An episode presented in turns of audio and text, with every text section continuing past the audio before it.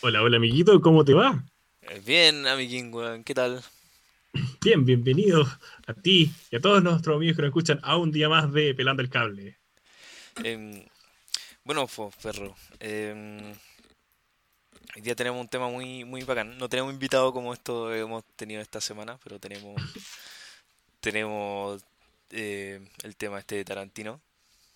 Tarantino. Este, este día vamos a ir hablando de películas de Quentin Tarantino. Yepo, un director que por lo demás es muy, muy polémico, ¿no? Sí, eso te iba a decir. Como es, es difícil que te quede indiferente Quentin Tarantino por sus películas y por su personalidad. Sí, es bien, no sé, bien, ¿cómo decirlo? Como exaltado así, cuando habla se nota que él como que siempre tiene un... Está motivado el chico. Siempre tiene opinión Y y es bien pasional. sí, sí, sí, sí. Como cuando hablan de la violencia en sus películas. Sí, bueno, es un tema, bueno. Yo creo que lo vamos a ir hablando y los amigos también se, se van a ir dando cuenta, si es que no han visto la película, que mm, sus películas tienen un tono bien específico, bien particular. Son, las películas de Tarantino son notables en el sentido de que son bien distinguibles, porque Sí. tienen como técnicas que él explota mucho Mm, y, y bueno, ya vamos a hablar un poco más de eso. Claro, son sus trademark. Tú sabes cuando ve una película de Tarantino. Em, y bueno, hablando de películas de Tarantino, tenemos eh, la primera que hizo. Se llama Reservoir Dogs. Contigo, pero. Perros de la calle en español. Eh, sí, Perros de Reservoir. Perros de Reserva. Es una película de nosotros, pues. Nosotros somos los perros. De nosotros, nosotros Sí. somos los perros de la calle, los perros de la selva. Sí, pues, bueno.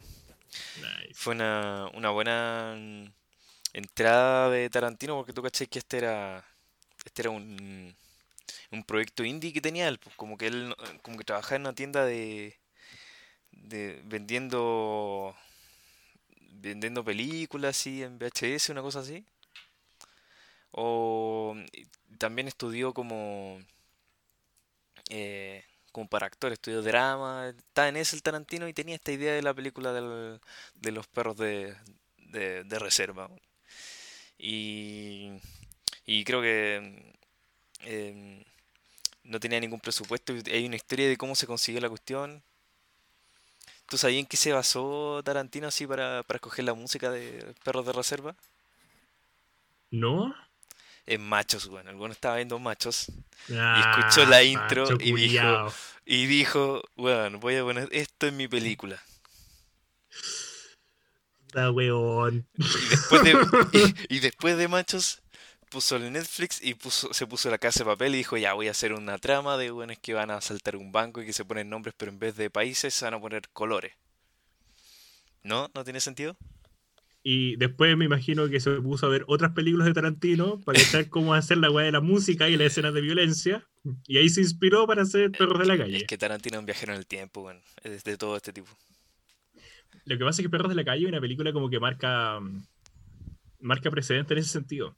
Tiene como hartos elementos que son muy distintivos. Mm, Mm, A ver, bueno, como Pancho contó Perros de la Calle, ¿cierto? Se trata de eh, un grupo de seis hombres que Sí. los contratan para robar un banco.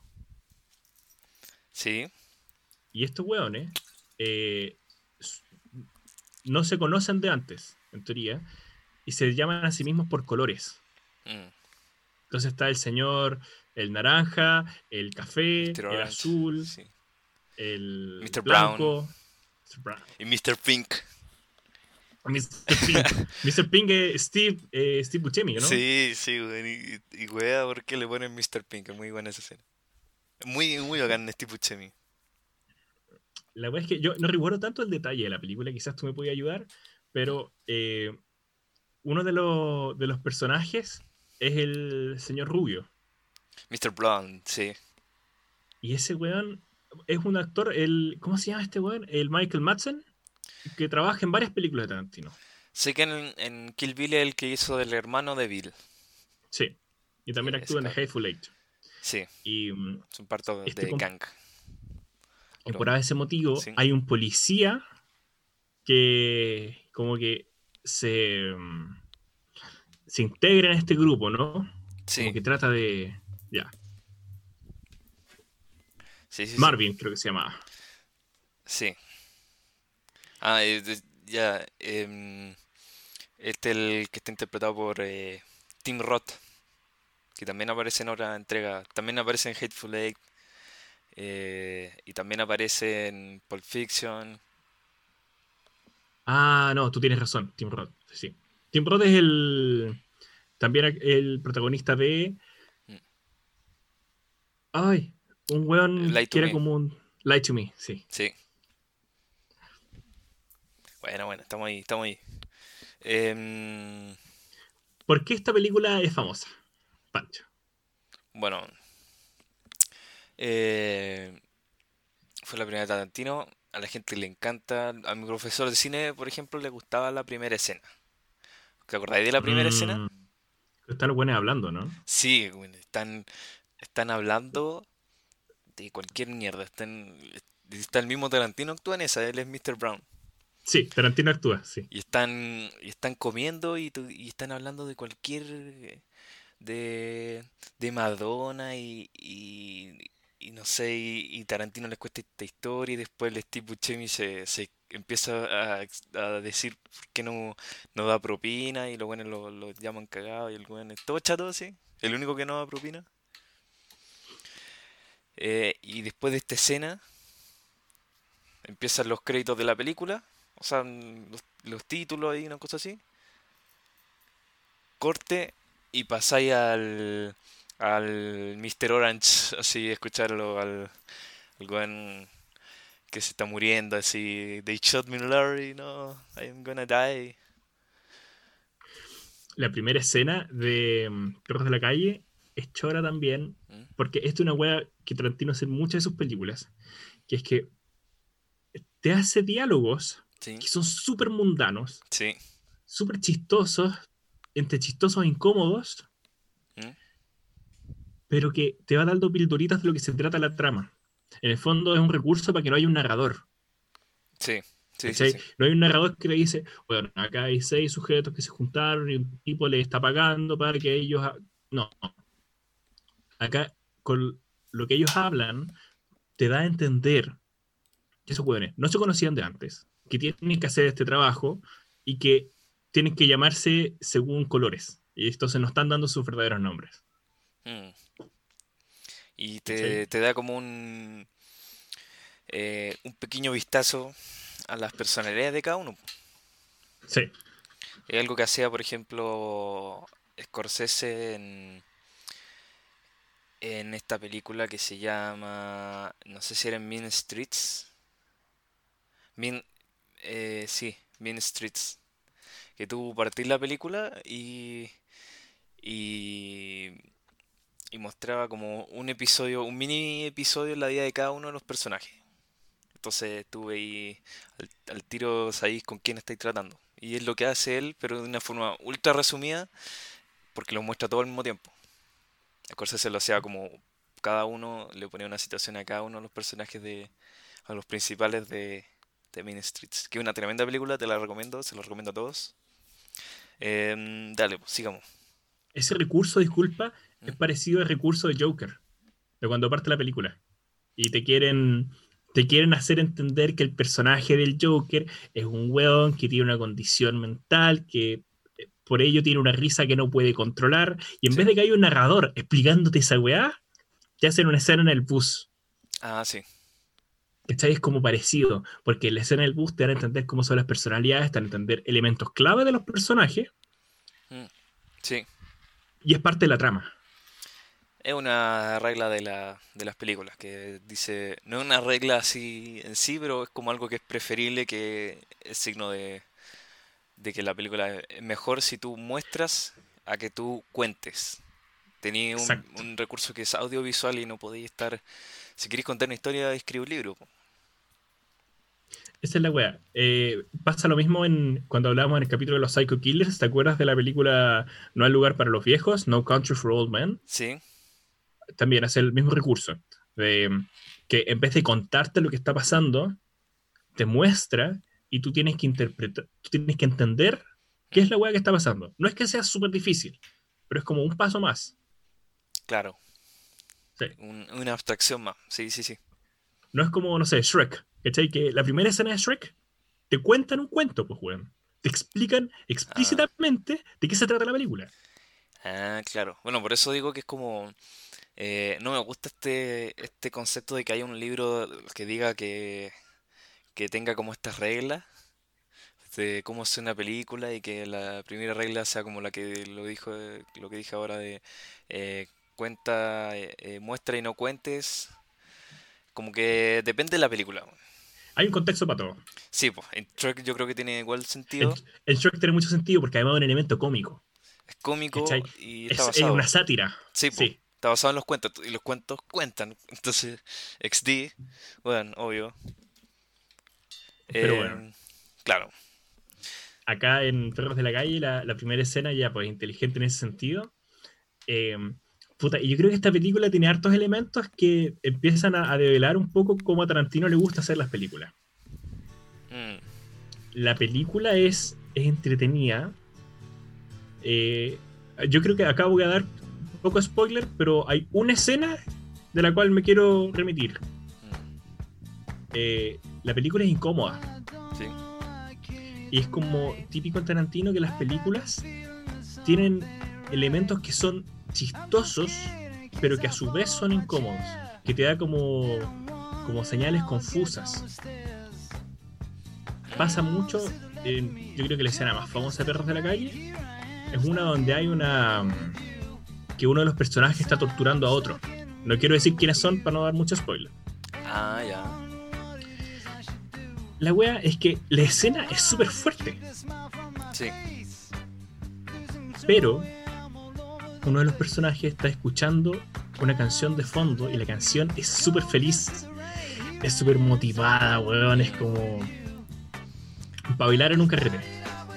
claro, sí, Entonces, como que tú estás recibiendo estos estímulos de que, oye, esta weá es, es bacán, como que me da energía, qué sé yo. Y a la vez estás recibiendo todos estímulos visuales que están torturando a una persona. Y tú de repente te cuestionáis que no sabes qué sentir. Porque estás viendo una weá que es terrible, pero como que igual te estáis sintiendo bien por la música, como que lo estáis disfrutando, pero eso no está tan bien. eh, claro. Es un... Eso lo hace Tarantino en prácticamente todas sus películas. Sí. Eh, es que le da como esta violencia como, como estilizada que le llaman así. Entonces el tipo está como. Es como es chistoso, me da risa. El- este personaje que. eh, ¿Cómo se llama el actor? El- Ah, el Michael Madsen. sí. Está ahí y pone la música que tú decís que es como de carrete, o más de carrete es como para estar así como, como chill, así. Imagínate en la casa y con los amigos tirados así, hablando weá. Como que ahora la podríamos Sí. poner de fondo para el podcast, así, estaría muy bueno. Sí. Como una, una idea buena. Y, y la pone y el tipo se pone como a bailar así, como hace unos pasos, se acerca y de repente pa, empieza a hacer lo, lo que le tiene que hacer al personaje. Y, y se ve. Y esto es algo que voy a repetir en todo el podcast. Que se ve tan, tan, tan. tan como actuado. Pero se ve como natural la película que, que tú no te podís creer esa violencia, no te podís, no te la podís tomar en serio. Entonces a mí me, me causa risa. Esa es la wea. Porque no es la violencia a la cual estamos acostumbrados o que Sí. uno regularmente ve. En el fondo uno ve violencia en el cine, no sé, yo pienso películas de guerra, Sí, eh, ¿cachai? películas de pelea, acción, donde bueno, hay violencia. Y tú dices, ah, esa violencia, chucha, está mal. Y está acompañada como por música tensa o con música como de efecto. Y vos decís, ah, esta wea de soldado Ryan, conche tu madre, qué terrible. Ya. Pero acá no. Acá, bueno, acá hay violencia. Y está todo co- acompañado por una wea como sobrecogedora. Como. Y te hace sentir bien. Entonces tú Claro. dices, ah, esto no, no es real, esto no es la violencia a la cual yo estoy acostumbrado. Sí, Como que al tiro te pone una distancia, Y tú- pero te interpela un montón. Sí, bo. O sea, yo, yo con Tarantino yo sé que lo voy a pasar bien. no, no sé que, no importa lo que esté viendo, yo voy a estar así como, como que voy a estar diciendo, esto es una película. Entonces, ok, dale.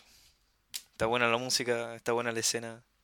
Me va a reír, si, me parece chistoso, pero no importa que alguien le esté partiendo la cara, es como, es como que, mm, como eso que tú decías en otra película, como que yo estaría serio y estaría cuestionándome eh, la, la misma guerra, el conflicto y, y el por qué asesinamos gente, por qué, por qué se asesina gente o lo, lo triste que es que se asesine gente.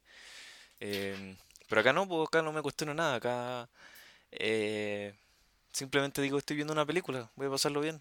Mm, Es que te quiero agregar algo. Yo creo que más que no te cuestiones nada, es que no te cuestionas las mismas cosas. Porque, Mm, ya, pues, estoy de acuerdo contigo, que no te cuestionáis, oh, qué terrible que lo están torturando. No, porque como que el escena no tiene ese, ese ambiente. Lo que te cuestionáis es por qué la wea no te parece terrible. ¿Cachai? Te interpela en ese sentido. Mm, Porque es como, bueno, las torturas, las mutilaciones están mal. Pero acá me estoy mostrando una mutilación y la wea no me parece tan mal. Es más, como que genera sentimientos confusos. Y eso es como algo típico tarantino de ponerte incómodo con tus propias emociones. eh, o sea, mm, para mí, ah, yo creo que hace tiempo como que... No me acuerdo la primera vez que vi la película. Pero yo, yo ya me decidí con Tarantino, he visto alguna de sus entrevistas en la que, en la que habla de que la violencia es divertida y no sé qué, cuando está peleando con esa tipa de la tele. Mm, Sí, hay una, hay una entrevista muy buena de que está Sí, peleando con una señora. sí, esa típica mamá y que le dice, pero ¿por qué tus películas tienen que ser tan violentas? Y el Tarantino como que le trata de explicar y al final ya está el chat le dice, because it's fun, it's fun. Ya, Sí. listo. Entonces yo como que ese tiempo como que me decidí, ya, esto es divertido, lo voy a disfrutar. Entonces no me lo cuestiono tanto en el sentido que decís tú, pero, o sea, sí, te encuentro razón, pero como que cuando yo lo veo es como que estoy, estoy en mi cama, estoy chill y, y digo, ya, qué, qué interesante. Está, está, está simpático. Bueno, en Perro de la Calle también hay una, hay algo que vi que era como que tú le asignas una significación a la película, eh, por ejemplo, la relación de, de estos dos personajes que serían Mr. eh, Mr. White, que es Harvey Keitel, el clásico Harvey Keitel, que es como el actor más bacán de toda la película. Yo creo que en ese se gastaron todo el presupuesto. Eh, y el y Mr. Orange, ¿cachai? Que el tipo está como ahí desangrándose y está con él y se da como una relación padre-hijo. ¿eh? ¿Cachado? Sí. Como que el, el... No sé si te acordáis, pero como que eh, este tipo que era como el más profesional de todos, que era, que era el, el Mr. Grey, como que eh, trata de salvar al, al Tim Roth, que es el, que el policía encubierto, que ya lo dijimos antes, así que no, no es tan spoiler. Em, y tú, ¿cachai? Que como que empieza a agarrar afecto por el personaje. Lo cuida, ¿cachai? Evita que se muera, lo tiene ahí, le, le da ánimos para para todo eso, ¿te acordáis? Poquito, poquito. Y hay como una relación como de padre e hijo. O eso es lo que vi por ahí. O sea, es como, como que se empieza a armar esa, esa dinámica en la película. Como esta, esta protección, como que este tipo es como el más, más experimentado y, y, y se da esa relación, pero es como que uno busca esa relación. No, y además la relación es súper conflictiva. Porque por un lado tenéis en una dirección esto como de la protección entre Tim Roth y el, el otro compadre, Sí, el Harvey Keitel, pero a su vez los personajes tienen objetivos completamente distintos. claro. Entonces como que al tiro te ponen en, en, en que empatizáis con ambos. Sí, sí, como que a mí me gustan los, los dos por su- sus propias razones. Em, la cosa es que eh, cuando el, el director iba para ese, para ese lado, no es que, no es que él pensara al tiro en esta relación de los dos, es que la película se dio para que, para que se diera así. Él solamente empezó a, tomar elementos, y algo que también vamos a repetir harto en podcast, que, que toma cosas que a él le gustan y solamente las pone y, es, y en ese sentido, como lo veía en un, en un video medio documental, eh, es como postmoderno. ¿Cachai? Postmoderno en el sentido en que, en que toma cosas y, la, y le quita su significado y lo, y lo recontextualiza en su película. Entonces él no esperaba nada, él solamente quiso poner a un tipo, y eso suena súper así, eh, eh, como pedante, en el fondo lo único que quiero decir es que el tipo le gustan las películas y pone lo que más le gusta de cada película y lo pone en, su propia historia, eso. Eso es lo, único que quiero decir, que, que no busca no busca hacer esto, esta simbología y esta abstracción que pueden tener otros directores de cine, sino que busca plasmar, poner eh, poner lo que alguna vez vio en algún en alguna película interesante de cualquier parte y ponerlo ahí. Después dice, ya, pero sería bacán si pasara lo que pasa después en esta otra película y lo pone ahí, ¿cachai? Y empieza a hacer como una especie de, de de collage. De collage de distintos momentos y se van dando estas cosas y al final yo me pregunto si, eh, si vale la pena como asignarle como estos, estos, estos significados que le damos así como de esta protección y los personajes y, y qué significa esta relación que se va dando entre ellos o simplemente algo que debemos estar eh, simplemente disfrutando y viendo cómo se desarrolla paso a paso. Me gusta mucho. Yo creo que eso se va a notar en las otras películas. Sí, sí, se nota cada vez más.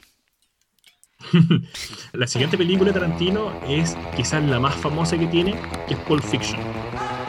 Pulp Fiction del año 94. Eh, dale. Bueno, eh, Pulp Fiction, ¿cierto? Película del 94. Debe ser la película más famosa de Tarantino. Eh, es de mis películas favoritas. Sí la he visto varias veces. Pulp Fiction, que en, acá se tradujo como Tiempos Violentos. No sé qué, de violento tiene. es una película muy extraña, Ah, muy es, buena. Es muy buena, pero es muy extraña, Porque lo, me parece que lo más extraño que tiene es la estructura narrativa. De la forma en la cual te contaba la película. Mm. Em, la película no es, no es lineal. Tiene escenas como bloques de escenas, que me parece son como siete, y que no están contados en orden. ¿Cachai? Como que primero te cuentan algo que está cerca del final, después te cuentan algo que es como al principio, después algo entre medio, después algo después del principio. Y como que tú en tu cabeza tenés que entender la weá que está pasando. ¿Cachai? Cada una de esas es muy entretenida. Eh, protagoniza el. tu compadre Samuel Jackson, con el compadre John Travolta. John Travolta es Vincent Vega, que se supone que es el hermano de em, el personaje de Michael Madsen. Ah, ya. El, perro de la calle. Sí, porque los dos son de apellido Vega. Sí, eso es. Bueno, también actúa la Uma Thurman como Mia Wallace, Bruce Willis y de nuevo actúa Harvey Keitel. Y de nuevo actúa Tim Roth. Em, sí, sí, ahí está la, pandilla, The Gang. Gang. Em, ya, mira. Dale, dale, explícate esto. Pulp, Fiction se trata, como en orden cronológico, de dos compadres que trabajan, que, son como unos matones, que son Vincent Vega con el, bueno, que el John Travolta con el Samuel Jackson y que son como unos matones, digamos, que tienen que ir a, hacer pega de matones, ¿cachai? Y eso es sacarle la mierda a la gente para recuperar plata, matar si es necesario, ¿cachai? Ya. Y se trata de que estos compadres tienen que hacer un trabajo para su jefe que se llama eh, de apellido Wallace. ¿Cómo se llama? Mike. Eh... Ay, ¿cómo se, cómo Ay. ¡Ay! ¡Ay! ¿Cómo se llamaba este weón, pero si es tan famoso? El. Wallace, el.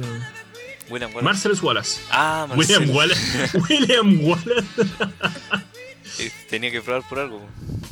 Marcellus Wallace. Eh, sí. Claro. Entonces, eh, ya tiene que hacer ese tipo de weas. Eh, y al hacer eso se ven enfrascados como en varios problemas. Que es lo que hace que la trama avance. Em, estos weones, por a veces motivo, secuestran a un tipo, que a la cagada en su auto, y en paralelo está la historia de Bruce Willis, que es un boxeador que está medio frustrado y que se escapa con unas lucas.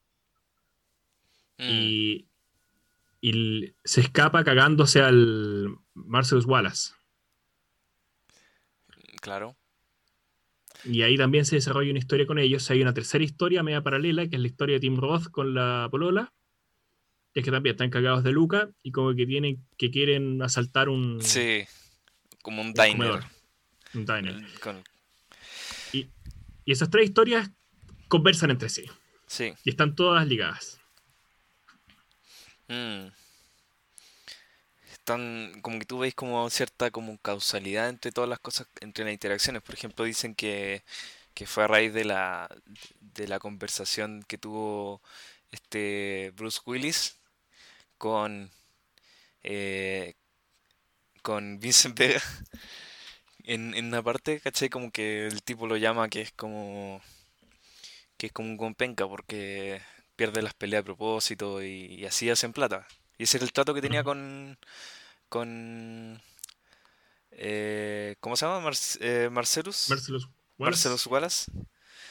Y ese era el trato que tenían, que él iba a perder la pelea y de ahí iban a sacar y iban a repartirse la plata, pero por el comentario de este, de este Vincent Vega, que en esta película es como el buen más, eh, es más chato, el más, es como terrible pesado, el así como demasiado desubicado. John Travolta.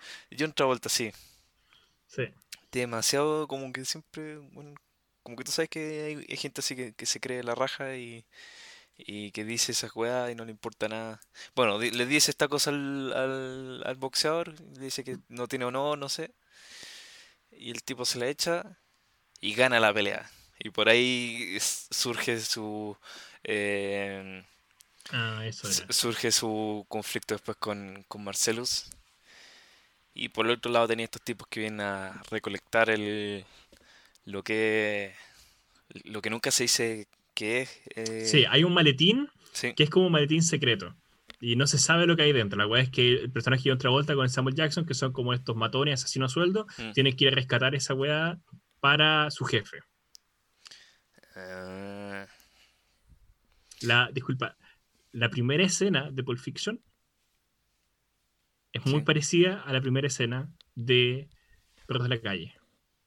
Porque hace el mismo recurso es que esta, la primera escena es como una weá del final, po. Ah, sí, sí. Pero em, en esa escena hay como conversación muy piola y de repente te tiran así una bomba de la weá que va a pasar al final de la película. Eh, y vos quedás como con un cliffhanger, así como con un. Mm. Atrapado, como. Vos me están hablando de una weá súper interesante, súper entretenida que no entiendo y me lo introdujeron todo a partir de la conversación de estos dos personajes. Claro. ¿Y por qué están con polera y, no están como antes estaban vestidos todos formales? La, película tiene escenas bacanas. Sí, sí, sí. Yo lo que rescato de la película son ya la estructura narrativa, qué sé yo, que es rara, pero también la es que tiene escenas que son actuadas hermosas y que son de pelos de punta. O sea, creo que la, eh, dale, dale. Dale. no, yo creo que yo creo que John Travolta se había ganado el, Oscar eh, ese año por, por la escena de la Royal with Cheese. Esa es como la segunda escena de la película. Sí, hablando de hamburguesa, sí. Es que es súper. Es que pasa lo mismo. John Travolta con Samuel Jackson son unos buenos que son unos asesinos a sueldo. Sí. Y que van camino a trabajar. ¿cachai? Van en el auto y van conversando. Y la conversación que tienen es súper mundana, chistosa, pero entre medio tú te das cuenta que los weones son unos asesinos a sueldo. ¿Pero que, que los asesinos a sueldo no pueden tener gusto de hamburguesa? No, obvio que sí, pero eh, cuando tú escuchas la conversación de que, weón, la Royal with Cheese, que cómo le dicen a la, a la hamburguesa en Francia. Sí y tú decís como, weón, que esta conversación entretenida, pero no entiendo para dónde va. De repente te das cuenta, ah, conchito madre, estos weones que han estado hablando de la comida, de cómo le dicen a la comida en otro país, mm. van camino a, pitearse un compadre. Mm. Como si nada, ¿cachai? Claro. Bueno. Te dicen mucho los personajes eso. Sí. ya están acostumbrados, weón. algo eso. O quizás no se tienen tanta confianza. Se hablan de tantas weas tan, tan nada. Pero lo que tú dijiste es clave, como que están acostumbrados a eso, es lo más normal. Sí. ¿Cachai? Te lo van a entender de esa forma.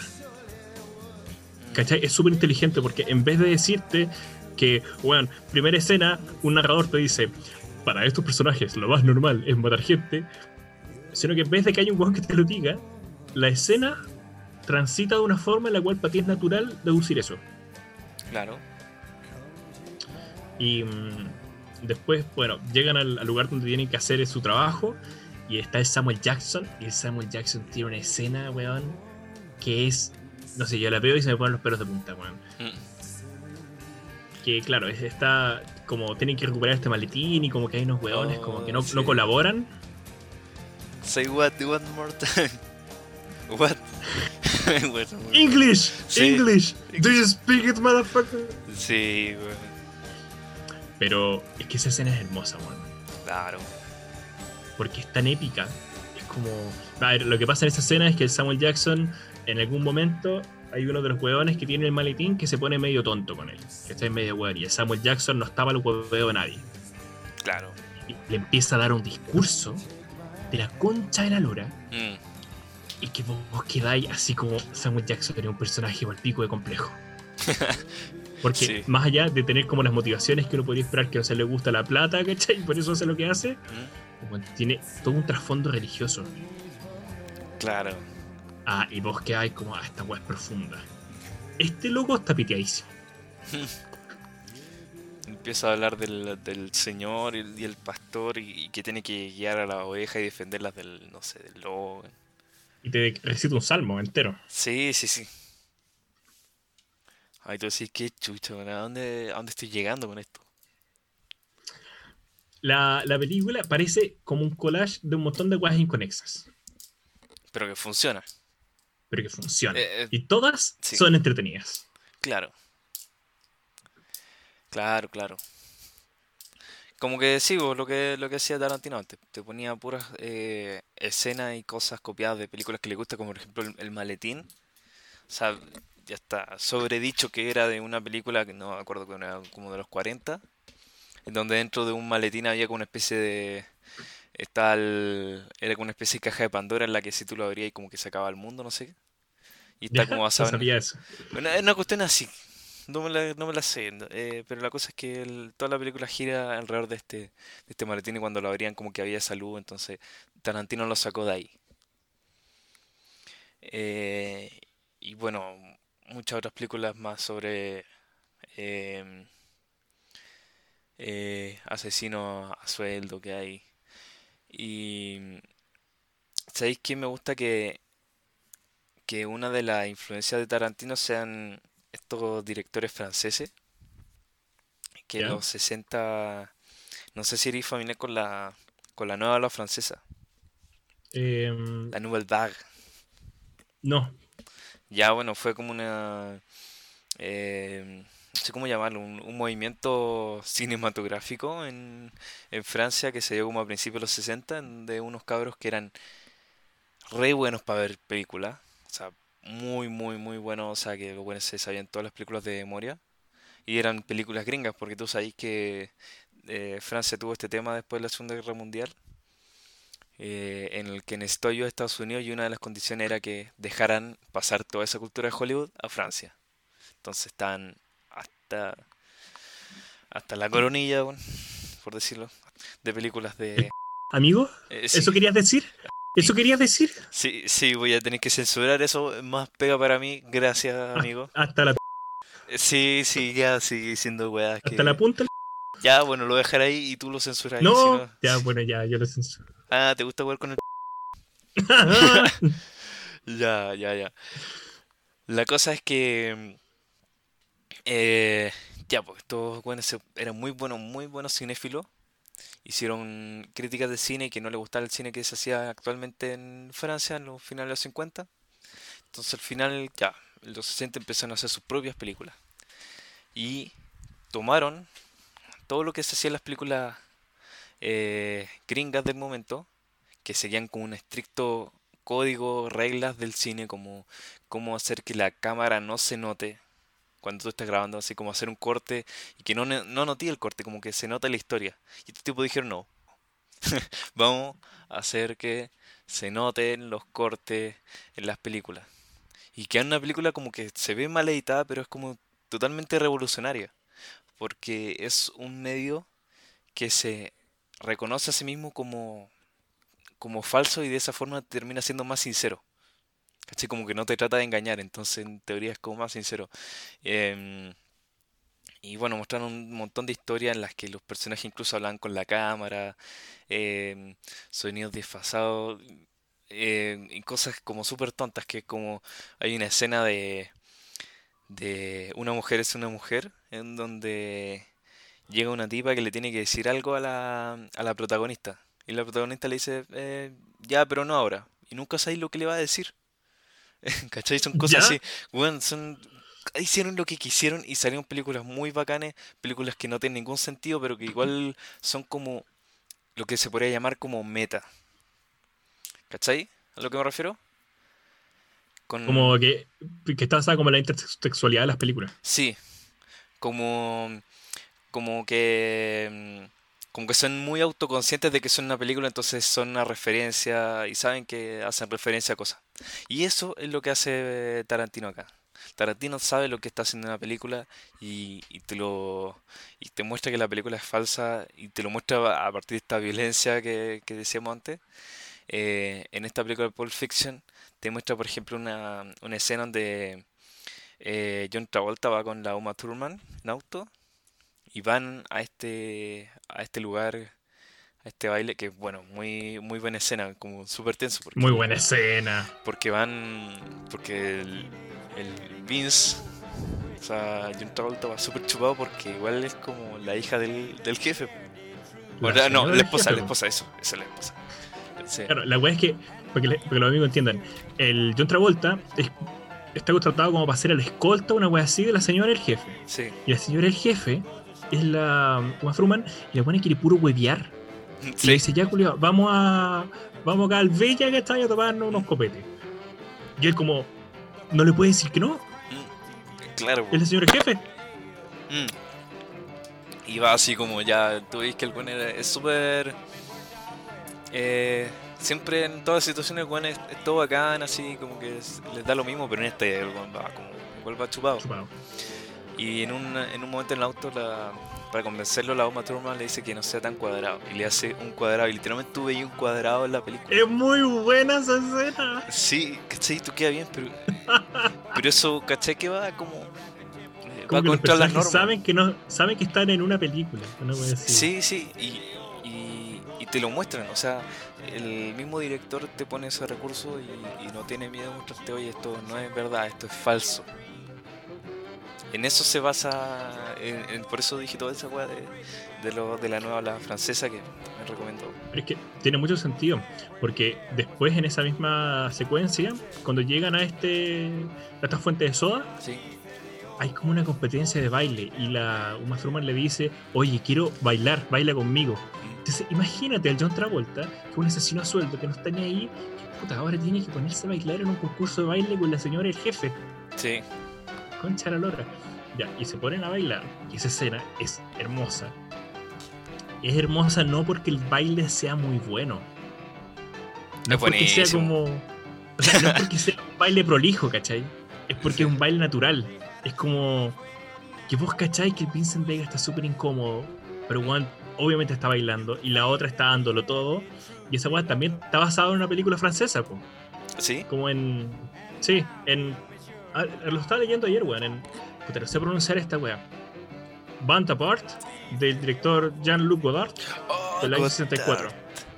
No, no, no he visto esa película, pero Godard, bueno, es un ídolo de la nueva ola. pues, bueno. Entonces, ayer estaba viendo una entrevista de Tarantino y Tarantino decía, weón, esta película, o sea, o sea, este baile está basado en esa película. Es claramente una referencia.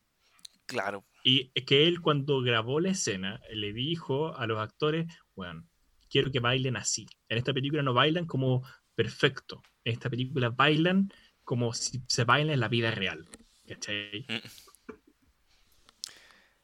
Y la escena es... Además que John Travolta baila, weón. Ya me gustaría a mí bailar como John Travolta, weón. sí, bacán, John Travolta va a bailar. También debe ser un poco una referencia a eso, ¿no? Como al pasado John Travolta en Fiebre Sábado por la noche. Sí, sí. Che, que estas películas son En tan meta. Sí, por, por eso. Es como la intertextualidad de las películas, porque siento que también es como referencia al pasado de John Travolta en Gris, Briantina, en Fiebre por la noche. Y como que, como, los, como se sabe que esto es una película, es como un chiste interno. Mm, claro. Claro, ¿viste? ¿Viste? Em, no sé qué más agregar de, de Pulp Fiction. Lo que me encanta de Pulp Fiction es que Sí. tiene una cantidad de escenas que son una referencia para todo. Mm, Weón, para Los Simpsons está lleno de referencias a a Pulp Fiction. Ah, en sí, el-. En general, como en el- la cultura pop, hay muchas referencias, weón, a Marcellus Wallace, a la weá que tiene atrás de la cabeza, al maletín, a la billetera del Samuel Jackson. Mm. a- Oh, yo quiero una así. eh, bueno, en, en la misma película actúa Tarantino. Sí, sí, sí, está la, en la casa esa cuando llegan. Por ese motivo, lo- nuestros protagonistas tienen que pasar una casa a cambiarse de ropa y ahí está Tarantino. Y que llama Tarantino. a El Lobo, el personaje del Lobo, Wolfie. que es, es el Harvey Keitel Harvey Keitel. haciendo de, de bacán. po.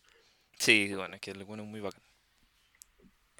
Una joya. Vean esta película, de verdad, si no la han visto, es muy entretenida. Sí, sí, sí, Pulp Fiction, ahí está. Em, ¿cuál sigue? Porque después no vi Jackie Brown. Mira, yo vi Jackie Brown. Jackie Brown actúa la Pam Grier con el Robert De Niro. Está Robert De Niro. Sí, Oh, wow. actúa Samuel Jackson. Y bueno, Samuel Jackson tiene una colita, weón, o tiene como una trenza en la barba, una weá asquerosa, weón. Pero la vi y no me gustó tanto. No, no, no hablaría de eso porque la verdad no, no me acuerdo mucho. Ya, yo ni la he visto, así que mm, mal ahí. Eh, sería un- se pasaríamos a, a Kill Bill. Kill Bill. Kill Bill fue la primera película que vi de Tarantino. Yo creo que yo también. Y la he visto varias veces. Eh, sí, yo he visto distintas partes. O sea, la he visto entera, la he visto también, la he pillado en la tele y me quedo viéndola porque como que tú la empezáis y como que siempre está en un punto entretenido, ¿cachai? ¿Te gustaría contarle a los amigos de qué se trata Kill Bill? Ya, ya, ya, voy a intentarlo. Voy a intentarlo, ver, démosle, démosle. La premisa es simple. La premisa es simple.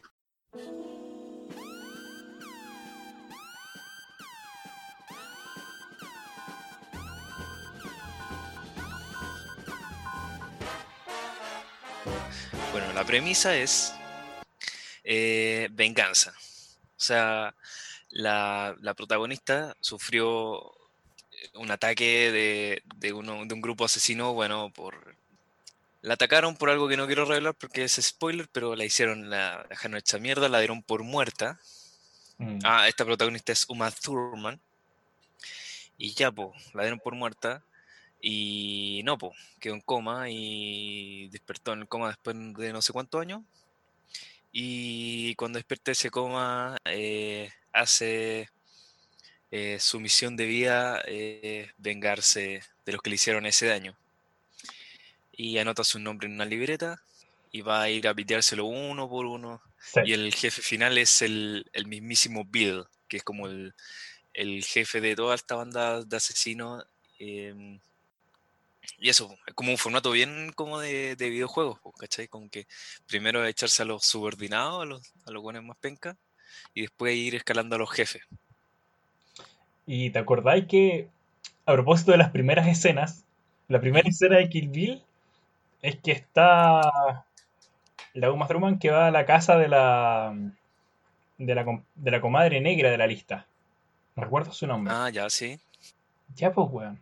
Llega ahí y es esa escena en la cual la, esta mina se sorprende porque la Uma Thurman está viva. Uma Thurman está viva y le dice, puta, oye, han pasado tantos años, sí, qué sé yo. Y se empiezan a dar de piñas, a dispararse, a atacarse Mm. con, con lo que haya en la casa. Y que entra la hija de la, de la comadre. Sí. Y bueno, y la Uma así como, oh, aquí no está pasando nada.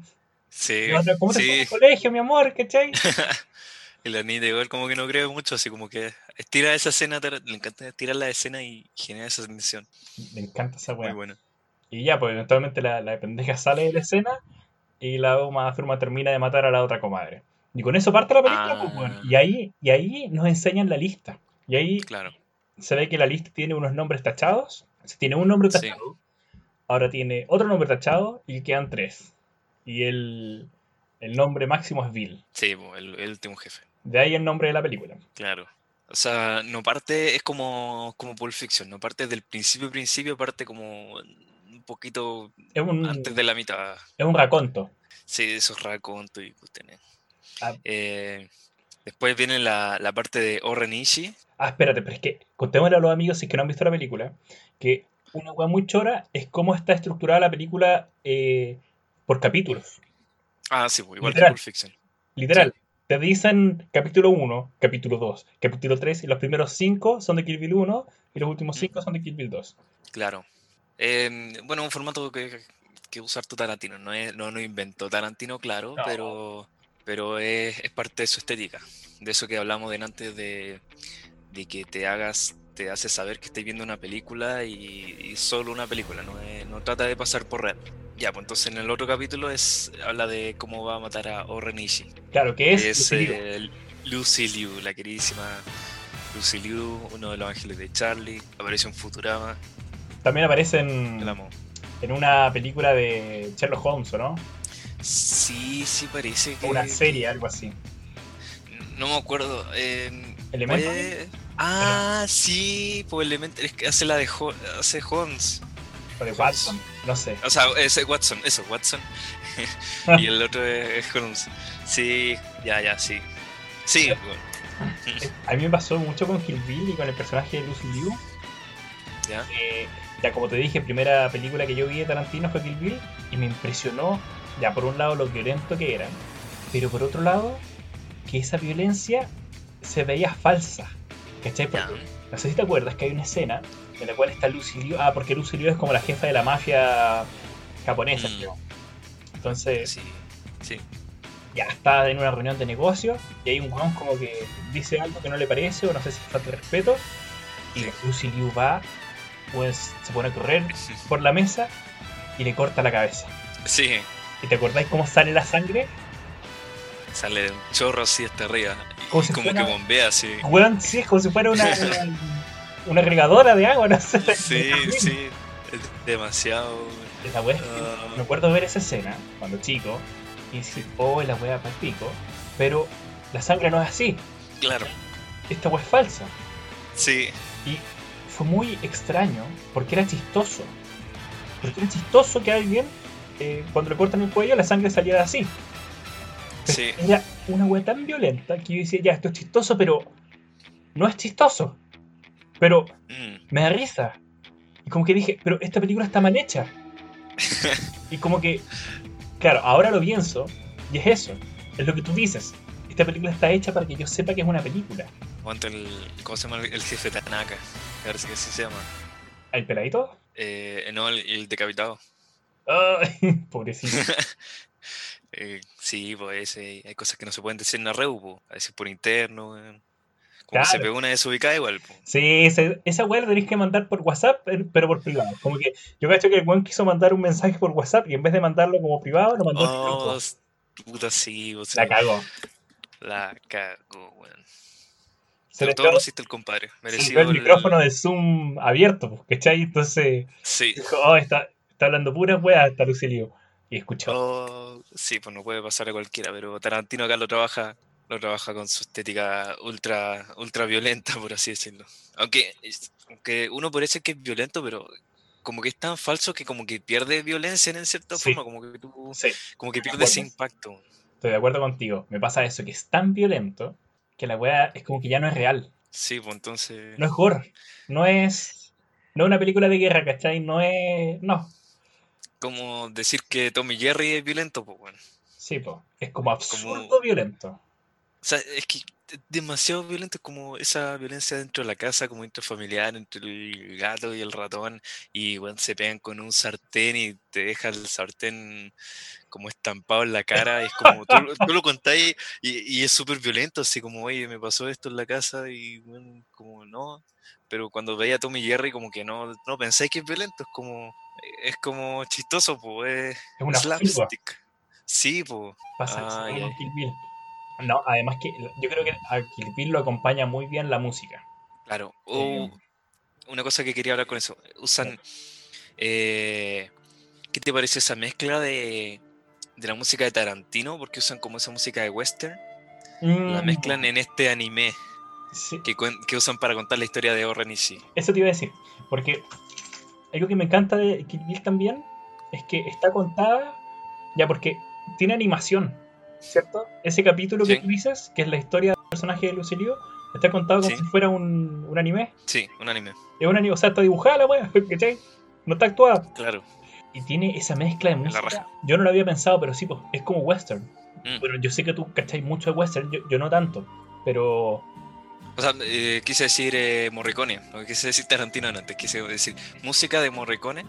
es que, es que sí, pues como Morricone igual se asocia mucho a los westerns por el bueno, el malo, el feo, qué sé yo.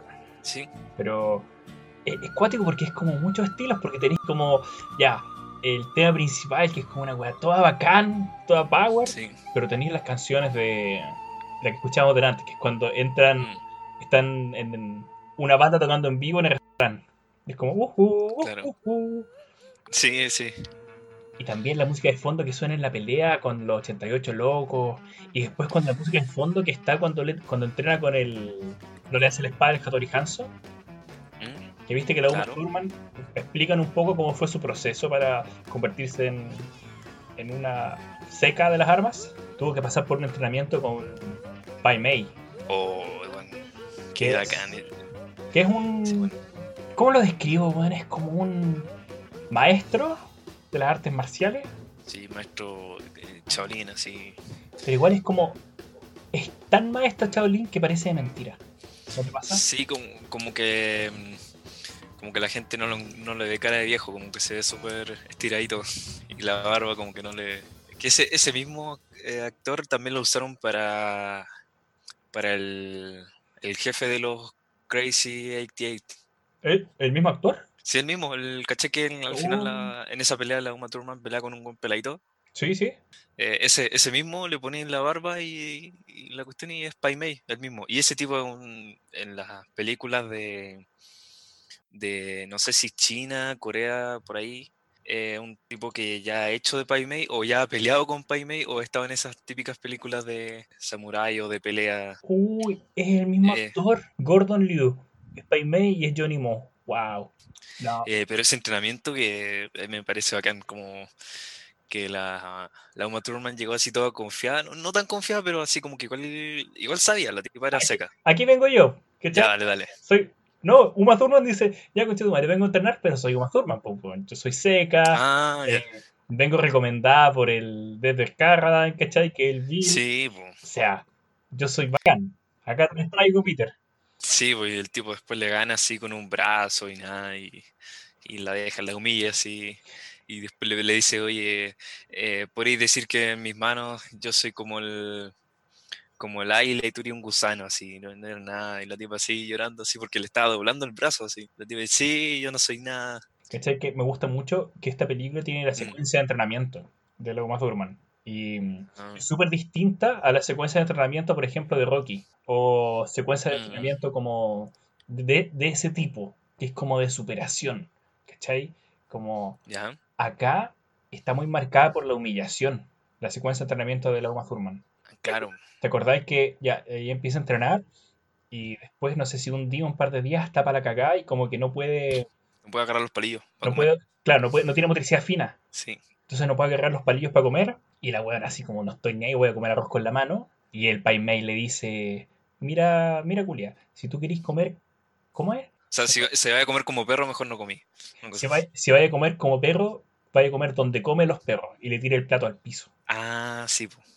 Culeado, pesado, po, weón. La mina no puede agarrar los palillos. Sí. Estuvo todo el día pegándole a la madera esa.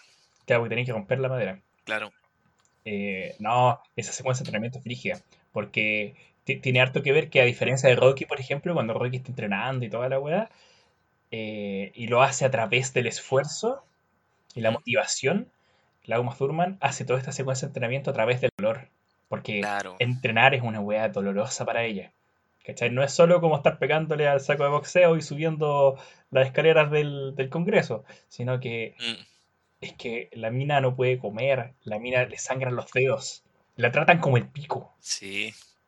En esa escena cuando llega como, cuando sube estas escaleras del, del templo que son muchas, y está llevando esos, esos cubos con agua, y yo la veo así como tan flaca, esos bracitos, y llevando esa cuestión, está el pico.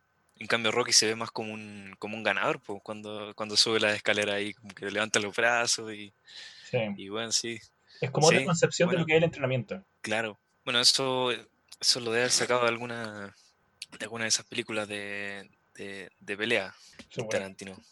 Pero Y- bueno, y a propósito- tiene tanta referencia. A propósito de la escena que tú decías, o sea, del entrenamiento que era romper la madera, eso es porque Sí. por motivos que son convenientes para la trama, la Uma Thurman tiene que romper una, una madera, po. Y el, Mm. el personaje que la pone ahí, como que la tiene para cagar, es el mismo eh, Michael Madsen, Sí, sí, sí. que se repite el actor. El Mr. Blunt. Sí, acá igual se repiten hartos cabros, pero hay, hay aciertos. O sea, David Carradine son, son tipos que no son como actores así cotizadísimos del, del, del cine. ¿Tú sabes dónde más está David Carradine? Eh, ¿No? Bueno, puras películas de pelea, pues bueno, ¿no? De Sí, marciales. pero en ese momento ni tanto. Salió en esta serie Tiempo Final que dieron alguna vez en la Fox, pescar. creo. Sí, no, pero acá como que se notó que es como, como más que usar rostro conocido y cosas así, como que usan, usan actores que hacen bien el papel. Y este papel le quedó muy, muy, muy bien. Sí. Que algo que Tarantino después va, va a hacer con otros actores que, que podemos mencionar después. Creo que yo, tú ya sabías a qué me estoy refiriendo. No. Ya, ah, ya, em, ya, entonces, te, el, el Christopher Waltz, pues. ¡Ah! Puta, qué bueno Christopher Waltz. ¿De dónde lo sacaron, weón? Sí, pero ¿Qué, qué- qué fue antes del de, de qué manera de ser buen actor. Oye, sí, Sí. porque en el fondo Christopher Waltz tiene como este desarrollo como de actor con, la, con Tarantino que no, quizás no pudo tener David Carradine. Bueno, también David Carradine murió, pues. ¿Qué? ¿Lo mataron? lo- lo- oh, De- no, ¿Tú le cachai? explotó, le explotó el corazón. No, el murió en la vida real, se suicidó. Oh, qué, qué cuático. No, y según tengo entendido, su muerte fue, creo que fue un accidente. Que el weón estaba haciendo como una... Es que, weón, parece que el tipo estaba en un hotel haciendo como estas estimulaciones sexuales en las cuales te, te ahorcáis un poco. No, no, no. ¿Cómo se llama esa no. weá? No recuerdo cómo se llama eso, pero, No sé, apareció un Bojack Horseman, pero no, no me acuerdo. pero weón, parece que salió mal y se murió. Oh, puta, bueno, así que ya saben, amigos de la casa. No, no, intenten hacer esa. No, esa weá no... O sea, si se van a tocar, tóquense normal, ¿cachai? No, no, se, no, Claro, no se metan cosas raras alrededor del cuello porque, porque es peligroso. no vale la pena, igual que vergüenza, pues después, como que tu familia no sabe nada de ti, abres la puerta y te encuentran ahí con todo arcado y con una mano en la paja, weón. Claro, o sea, más encima. Pero sí. Bueno, espérate, pero antes de. Para terminar con Kill Bill, no sé si te- tenía algún otro comentario. Pero no, no estoy muy seguro de qué, de qué más hablar de, de Kill Bill, porque Kill Bill, ahí habíamos hablado. hablamos de la 1. Lo que pasa es que Kill Bill, ¿te acuerdas que cuando hablamos de los superhéroes, Sí, hablamos sí. de Kill Bill? Porque era muy buena la reflexión que tú sacaste sobre que es un diálogo que tiene Bill con la con tu comadre, eh, con la comadre, sí, de los superhéroes y... Sí, Claro. sí me acuerdo. Que le dice como. ¿Cómo es la wea? Como la diferencia de Batman y Superman. Batman, Spider-Man y bueno, cualquier superhéroe y Superman. Y que Superman es como... eh, Clark Kent es como el disfraz de Superman, porque él es super.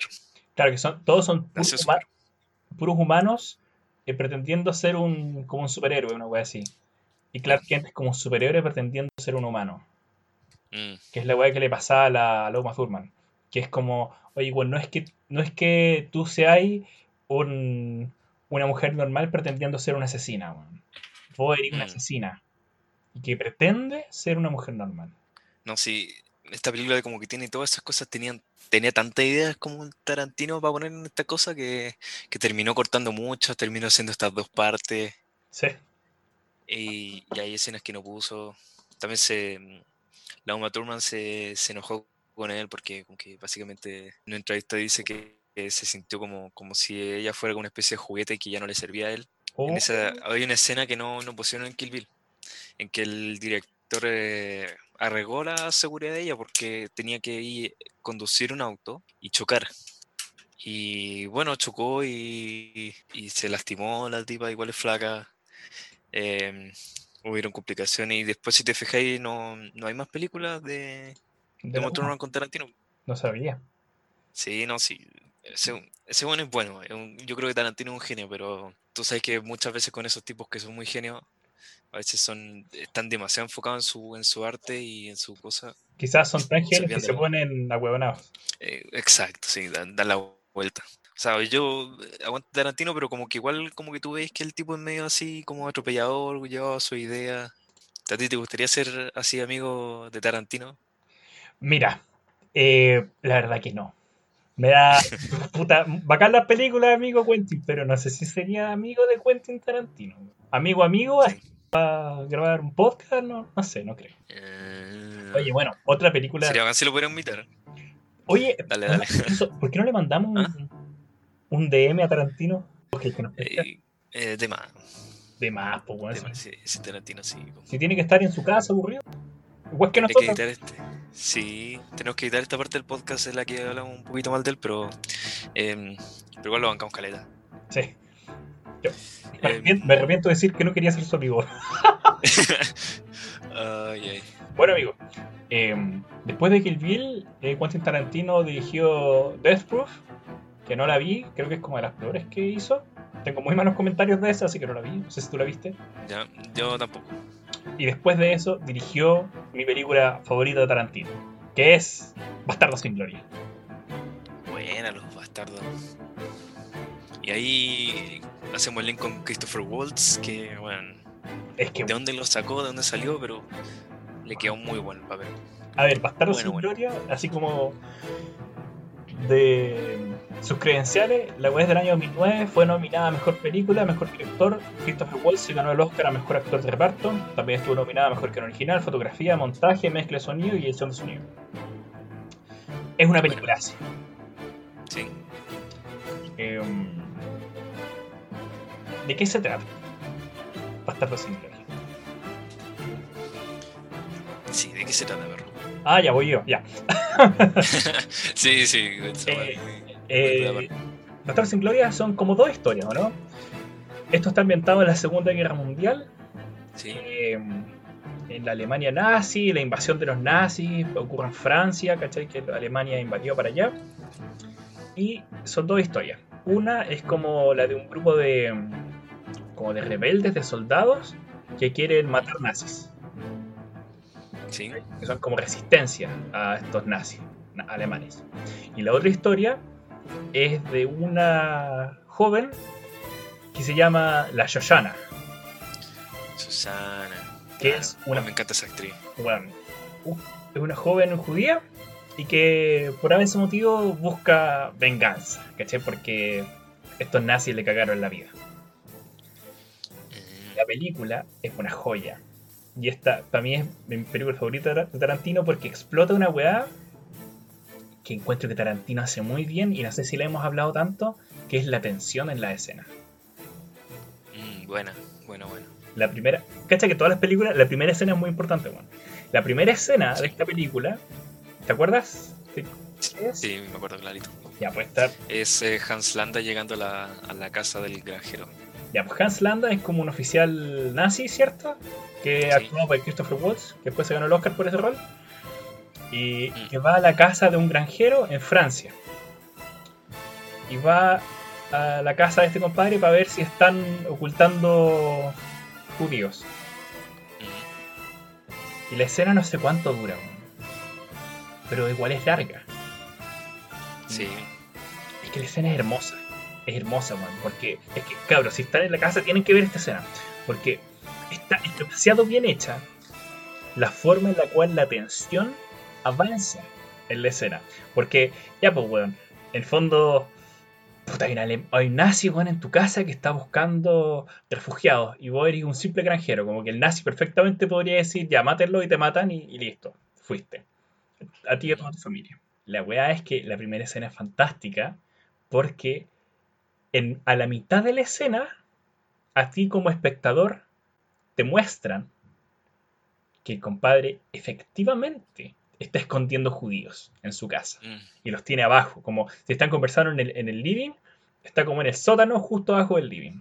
mm, Y ahí hay un montón de judíos que están callados porque cachan que hay un nazi arriba, para que no los pille.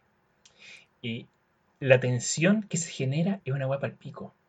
Porque tú sabes todo, tú tenés claro la weá que va a pasar, o tenés claro como lo terrible que podría ser que los pillen. mm. Y el personaje del, de Christopher Waltz es un buen demasiado inteligente, carismático, sociópata, y que tú de repente lo encontrás muy impredecible. Claro. La, no sé si hay un... eh, la película se parece mucho a una referencia que una vez dio Hitchcock sobre la tensión en las películas.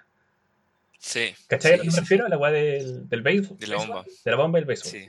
Ya, pues que una vez en una entrevista le preguntaron a Hitchcock cómo, cómo él hacía tensión en las películas, algo así. Y él decía, mira, imagínate lo siguiente. Hay una escena de un grupo de amigos en una mesa hablando de cosas mundanas, de béisbol. Y la escena dura cinco minutos. Y al final de la escena explota una bomba y se mueren todos. Entonces tú quedas como en shock, como por 5 o 10 segundos. ¿Ya? Y él te dice, ya, mira, pero alternativamente, imagínate la misma escena, solo que la cámara te va a mostrar que debajo de la mesa hay una bomba y que le quedan 5 minutos para explotar. Y que todos los amigos siguen hablando de béisbol y de cosas mundanas. Entonces tú como Mm. espectador vayas a estar los 5 minutos diciendo, conche tu madre, dejen de hablar de béisbol, dejen de hablar, bueno, hay una bomba, hay que hacer algo, hay que hacer-". Y no- los personajes no saben. Y la agua explota. Y tú lo viste venir todo el tiempo. Y tú sabes lo que va a pasar. No voy a hacer nada. Y Claro. Quentin Tarantino explota eso mucho en esta película. Con esa Y los y tira y los tira. Sí. Les tira todo lo que puede y después cuando lo detona, lo detona súper bien. ¿Cachai? Porque en otras películas podría usar un plot device, así un, un recurso así salido de la manga que los cabros justo eran inmunes a la bomba. Claro, no sé. Y tú. Hay cosas que hacen. Pero no, acá, acá son consecuencias reales y. Y bueno, como siempre, violencia. Violencia. eh, violencia exageradísima. Pero no es una violencia porque la- sí, ¿ah? Es distinta igual Mm. esta película con las otras. Me gusta porque esta violencia es una violencia súper anticipada. Es como que... Mm, ¿A, a qué voy? En una entrevista que dio Tarantino sobre esta película, él hablaba de que la forma en la cual se generaba la violencia y las escenas tensas era como estirar un elástico. ¿No te pasa como que ya tú tenías un elástico relajado y lo empezáis a estirar? Y lo empezáis a estirar sí, y la weá como que ya se pone tensa, pero tú también te pones tenso el tipo, weón, si lo estiro un poco más, le va a explotar. Es como cuando inflas un globo, sí. está muy inflado, y sigues inflándolo y tienes miedo, porque podría reventarte en la cara. ¿Cachai? Como tú dices, Claro. bueno, hay un punto en el cual el globo obviamente si lo inflo infinito va a explotar, pero no sé cuál es. Y lo sigo inflando de a poquito, y te vais cagando de miedo. Te va a explotar en la cara, pero no sabes cuándo. Pero tú sabes lo que va a Mm. pasar. Esa weá pasa mucho con estas escenas. Así lo explicaba el- tu compadre Tarantino. Sí, sí, sí. Em, sería mucho spoiler hablar de la otra escena donde hace eso que me encanta. Con, con La- Fassbender. La del La del. puta, esa escena, es quizá hay que decirla, weón. Sí, así que a mí no- amigos ya están, están avisados, pero bueno, casi todos han visto esta película, así que ya, pero en los próximos cinco minutos es, entramos a terreno de spoiler, ya 3, 2, 1. Weón, weón, qué tremenda escena. Están estos cabros en este, en este bar, que, que fue, es como chistoso, eh, porque iban a este bar a, a hacer planes para, para lo de la obra de los de que iban a ver los, los, los nazis en el cine.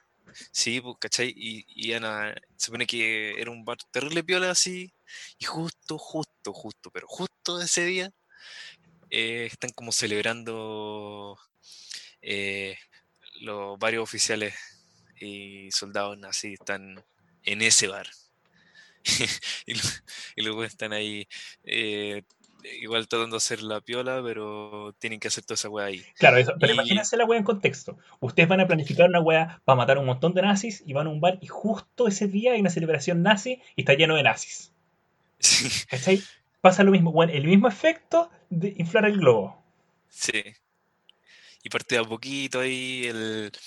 eh, bueno, una de las tipas que está, se supone que eh, es una actriz reconocida. Ah, sí. en, otras películas. Entonces llega un buen, el, el Wilhelm, me parece.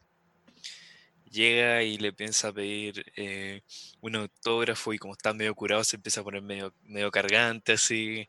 Y los tipos están así como ya vete. Y en eso llega como otro. eh, llega. eh, Este tipo nota que tiene un acento raro. ¿Te acordáis? Sí.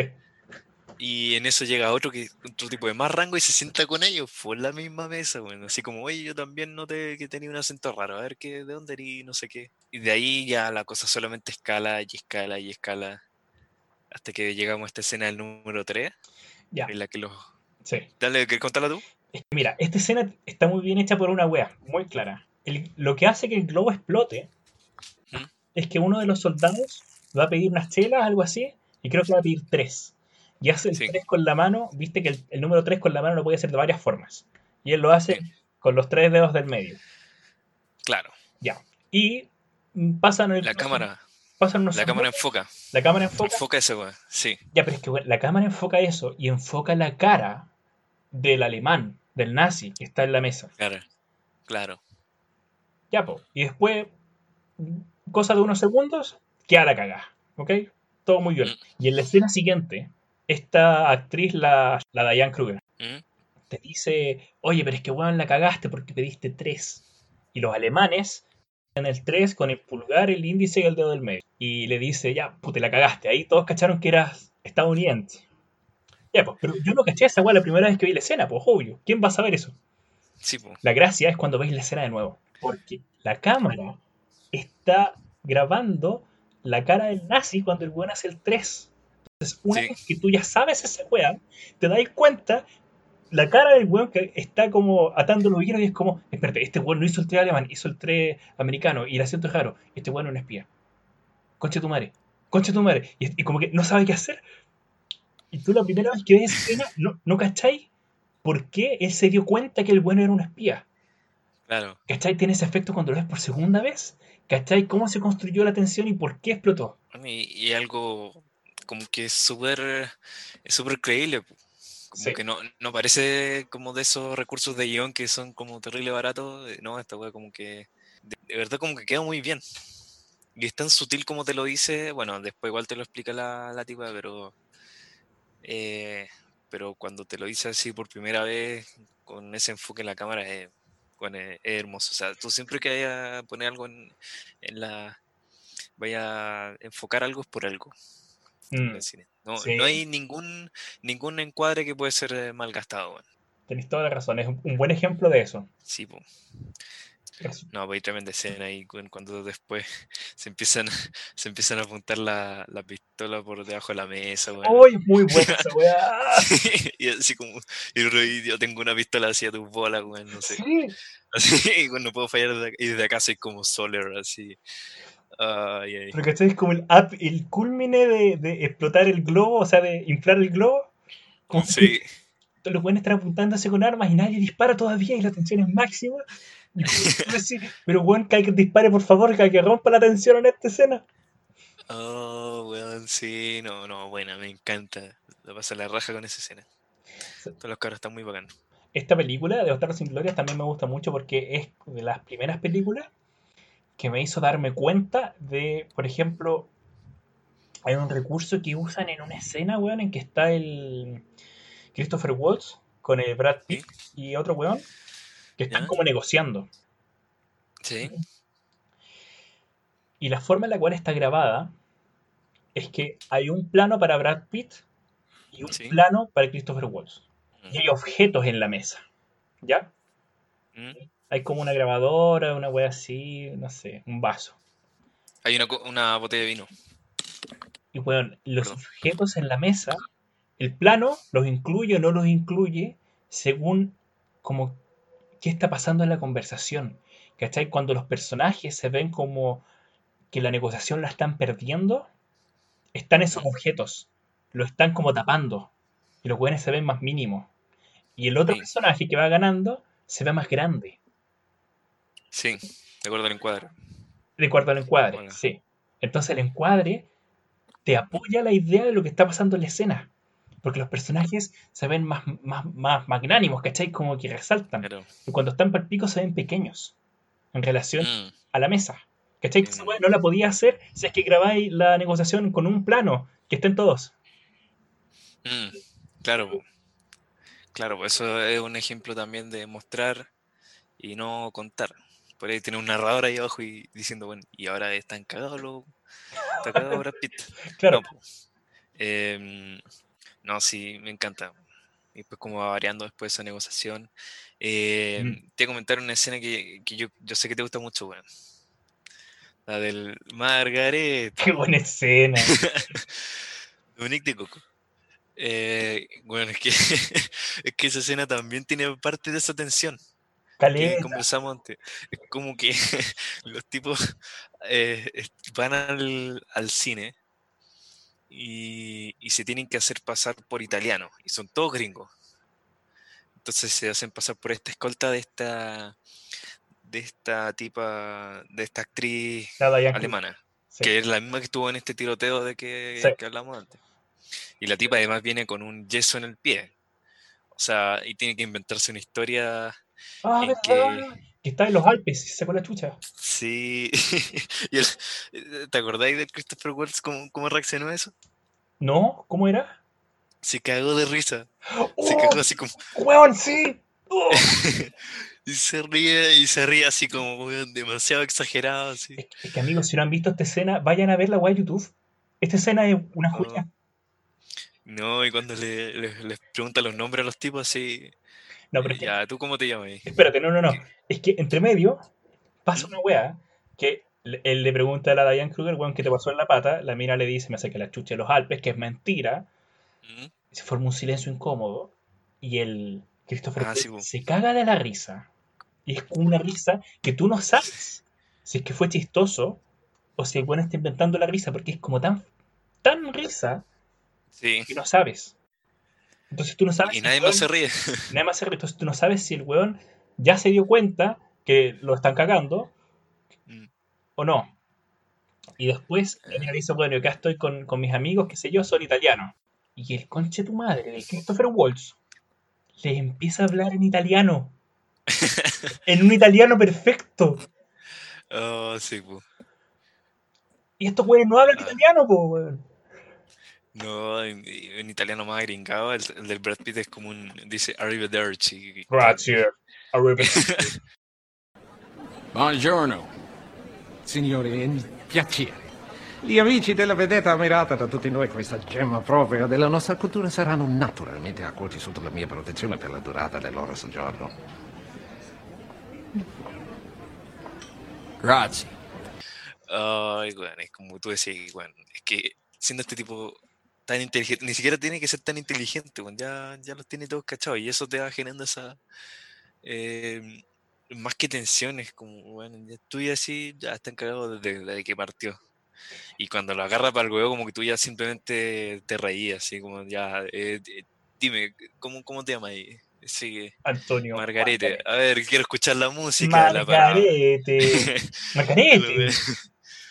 Ay, weón. Antonio Margarete. Ancora? Margarete. Un'altra volta, ma adesso vorrei proprio sentire la musica delle parole. Margarete. Margheriti. Y el último, que se llama el Dominic Ducoco, dice su nombre, Dominic Ducoco. ¿Cómo se llama? Dominic Ducoco. Y él dice, bravo, bravo. Y le da una palmada la espalda. Porque él lo pronunció bien. Lei? Dominic de Coco. Com'è? Dominic de Coco. Bravo, bravo. Ay, ay, Pero- claro. Pero ese detalle es muy sutil. ¿Sabéis por qué? ¿Mm? Oh, esta cual la voy a decir. Pero cabrón, esto es un spoiler gigante. Si no quieren saber el final de la película, sáltense un minuto. ¿Ya? Ay, ay. Un minuto, dale. Bueno, Christopher Waltz al final de la película es un doble agente. Sí. ¿sí? Entonces, él cachaba que esta weá es, es falsa. Mm, Entonces, en esa escena, cuando el weón se está riendo de los acentos de los otros weones, y el Dominic Tucoco lo hace bien y lo felicita, mm. ¿quién mierda te felicita por, por no hablar con acento? Es como, es, uh, en el fondo, una vez que ves la película por segunda vez y que sabes el final, te das cuenta que él lo está agarrando para el hueveo y que en verdad sabe que lo está Mm. tratando de engañar. Y por eso felicita Claro. al Dominic Tucoco. Ay, ay, son eso, esa sutileza, weón. Hermoso. Bueno, ya terminó el spoiler. Ya, Zona libre de spoiler. Buena, buena. Bueno, perro. A mí también me encanta esta película. No sabría qué más agregar. ¿Pasamos a la siguiente? Es que, ¿O qué? ya, pues, lo de Christopher Waltz me impactó. Porque, claro, yo no lo cachaba de películas anteriores y la cagó la actuación. Increíble. Sí, la cago de buena. Y después se hizo súper conocido. Ahora tiene, tiene más películas. Salió esa de. mm, En esta biografía de la. De la tipa que, que hacía estos cuadros de arte y que el marido le, se los copiaba. Salió en una con la. Ah, con la Julianne Moore. Actúa en Big Eyes también. Esa, esa es la que te quería decir, Big Eyes. Que se empieza a robar el arte de la tipa. Y en otra cosa, o sea, se, se hizo conocidísimo. Y también actúa en, Es en la siguiente película, ¿no? en la siguiente película de Tarantino. Que se llama Eh, Django. Django Unchained. Ya, bien. Buena. Eh, ¿Tuviste Django original? no, solo vi esta. Django original eh, también es súper buena. Bueno, es de los como 67 y un Spaghetti Western. Pero en cierta forma tiene que ver por el nombre, la historia, pero eh, Tarantino hizo como lo que quiso con Django y lo transformó en, en esta película que es como mucho más, que tiene un mensaje más antirracista y, y bueno, la- la- quiero decir que la original de Django no era, no era un negro el protagonista, era, era un tipo súper brigio nomás. De Que, hecho, hay una referencia súper grande a la Django original, en la Django de Tarantino. ah, que invitaron al actor Sí, en una escena. que. The Silent, bueno. Ya, ya, pero contemos de qué se trata Django. Ya, de que la original o. Esta. ya, la- esta, sí, sí, sí. Eh, ¿De qué se trata? Yo sé, tipo la 10 era como de este. de un tipo que es esclavo y que es liberado por. por Christopher Waltz, Sí. que en esta película es como un recompensa slash dentista. Sí. chucha. Y alemán también. Y, sí, y se da como esta relación entre los dos, como de mentor y, ¿cómo se diría? Mentado. Sí, me esperaba. Como, el, como esta relación que, que podemos dar como padre-hijo de, de, la- de los perros de reserva, como una cosa así. Se genera como un, un vínculo entre estos dos personajes que hace que su, sus motivaciones como que se alineen, porque al final este tipo, el eh, Jamie Foxx, que sería Django, Sí. Eh, tiene el objetivo de rescatar a su eh, a su a su mina, ¿no? Sí, a su interés romántico, ¿no? A su interés romántico, es como esa ahí se parece un poquito a la historia del caballero y no sé qué. Claro. Y bueno, la, la cosa es esa, como que tienen que rescatarla de, de una de una plantación que está eh, que está que es es de un tipo que es de Leonardo DiCaprio Sí. que acaba de ser como el, el mayor antagonista y, y bueno ahí como que como lo hace y todo eso queda al espectador para que lo averigüe viendo la película así que eso También cabe mencionar que el, el Leonardo DiCaprio, que es este como terrateniente blanco que tiene las plantaciones, Mm, el, como su esclavo de confianza, mm. su- como el jefe de los esclavos, digamos, su mayordomo, algo así, es Samuel Jackson. Sí, sí, sí. Y el, este esclavo también es es súper racista. po. Sí, pues, weón, es malo. que lo mire. Bueno, bueno. Aguanta el señor Candy. Candyland se llama con la plantación, ¿no? Candle. Candle, ya. Stephen Candle. Y sí, pues bueno, es como que encarna esta idea de que, puta, el peor esclavo es el esclavo que se pone de parte de los amos. Mm, Bueno, sí, Django, esta película del 2012. sí. eh, como ya dijimos, Christopher Waltz se ganó el Oscar por eh, Bastardos sin Gloria. Se lo volvió a ganar, weón, por Django. Buena, Porque es una bestia, ¿cachai? puta, sí. Y Django, esta película, es bien buena, weón. Yo la vi en el cine. Y la banda sonora es la raja. Mm, Y tiene, es, es muy cuática porque acá encontré muy violenta esta película. Mucho más que las anteriores. sí, Mucho más. Porque era otros tipos de violencia. Acá hay harto de la violencia racial. Porque hay un, un grupo de sujetos en la película que es como el Ku Klux Klan. O un, mm, un previo al Ku Klux Klan. Que son muy racistas con, por ejemplo, Django. Que Django, ¿cachai? Es un negro, pues, weón. Que eh, es comprado por Christopher Waltz y como que lo trata de igual a igual. ¿Cachai? Es como que lo liberó. mm, claro. Y esa weá es mal vista. ¿Cómo va a ser que un negro sea igual a igual a Christopher weón? que es un alemán, blanco, como chucha. Nada, la película es re buena. Tiene escenas muy violentas, sobre todo el clímax de la película. Y tiene una escena, no sé si, eh, ¿cachai? La escena en que está el Leonardo DiCaprio con, la, con el interés romántico de Django. Django Sí, y Christopher Waltz en la mesa, comiendo. sí, Ya, pues, y ahí- sí, sí, sí, Ya. sí. y en esa, hay una escena en la cual el Leonardo DiCaprio como que se exalta, se exaspera y el culiao tiene una copa de vino en la mano o algo así, o en la aprieta y la rompe y empieza a sangrar de la mano. Eh, es un, es un cráneo, ¿te acordás de lo que estaba hablando? No, De que lo, de que biológicamente lo, lo, la gente negra tiene el cráneo distinto, tiene uno como una especie de hoyuelo y, y que él teoriza de que son esos hoyuelos los que lo hacen ser más serviciales, una cosa así, como más buenos para ser esclavos. Como que justifica la esclavitud por medio de una, de una, la de una del le, cráneo. le pega algo así, lo rompe y se rompe la mano. Sí, Y esa weá no estaba en el libreto. no, pero eh, este DiCaprio está tan metido en el personaje que sigue actuando y, le pasa la mano a la, a la con- tipa en la cara. Ese conche tu madre de DiCaprio, en la escena, cuando están grabando, se corta la palma de la mano, está sangrando, y agarra a la, al interés romántico que era del Jamie Foxx, que era su, su esclava, no recuerdo el nombre de la actriz, y el culiao le pasa la mano por la cara, ¿cachai? Como diciéndole, tú eres mi propiedad, yo hago lo que quiero contigo. Mm, la mano con sangre de verdad de Leonardo DiCaprio. sí, hoy se cortó feo porque salió caleta. Sí. Y después tuvieron que ponerle un, un vendaje que, que pareciera más como de la época y como que hacía como continuidad. Como quedó súper bien, pasó súper piola. Pero increíble el nivel de compromiso. Sí, no, sí, buenos son profesionales. Hacen acento, hacen weá.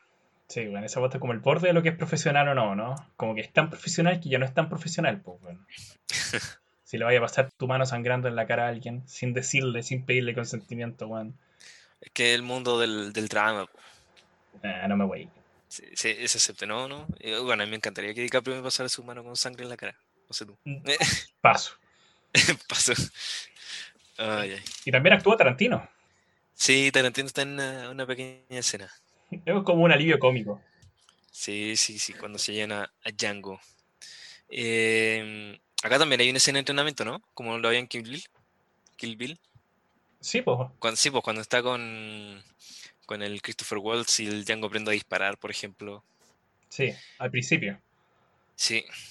Bueno, acá mm, con esta película Tarantino por fin se, se quita las ganas de hacer un western porque había querido hacer un western desde hace tiempo.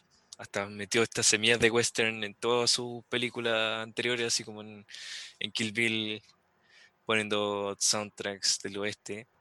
Y acá por fin lo logró. Sacó su western. No, y bien premiado. Se ganó sí. el Oscar a mejor guion original. Mm, en realidad ya se lo había ganado por Pulp Fiction.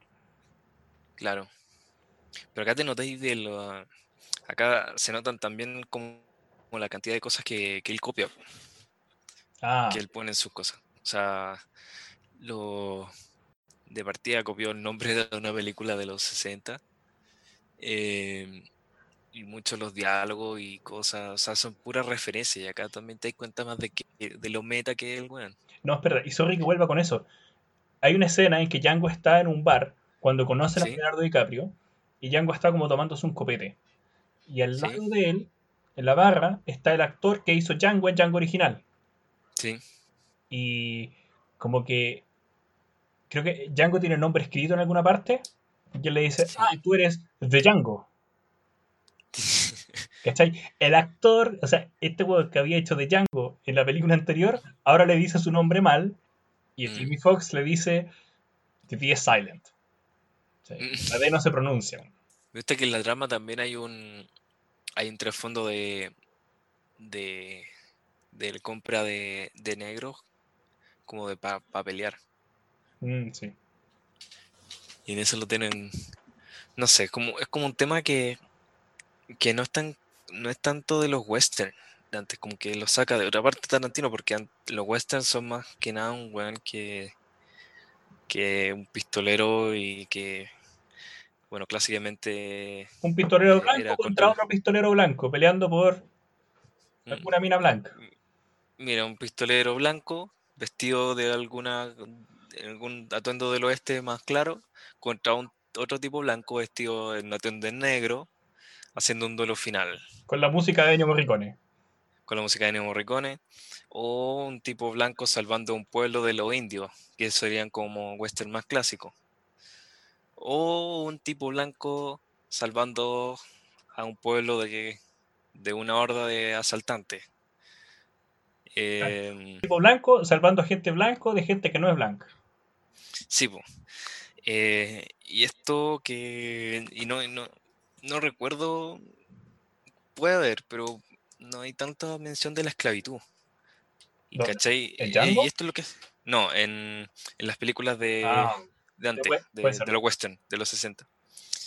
Em, y acá donde vemos como esta recontextualización del, de lo- del género que hace Tarantino, porque toma est- esta cosa que ya conocíamos y lo recontextualiza al, a temas del racismo.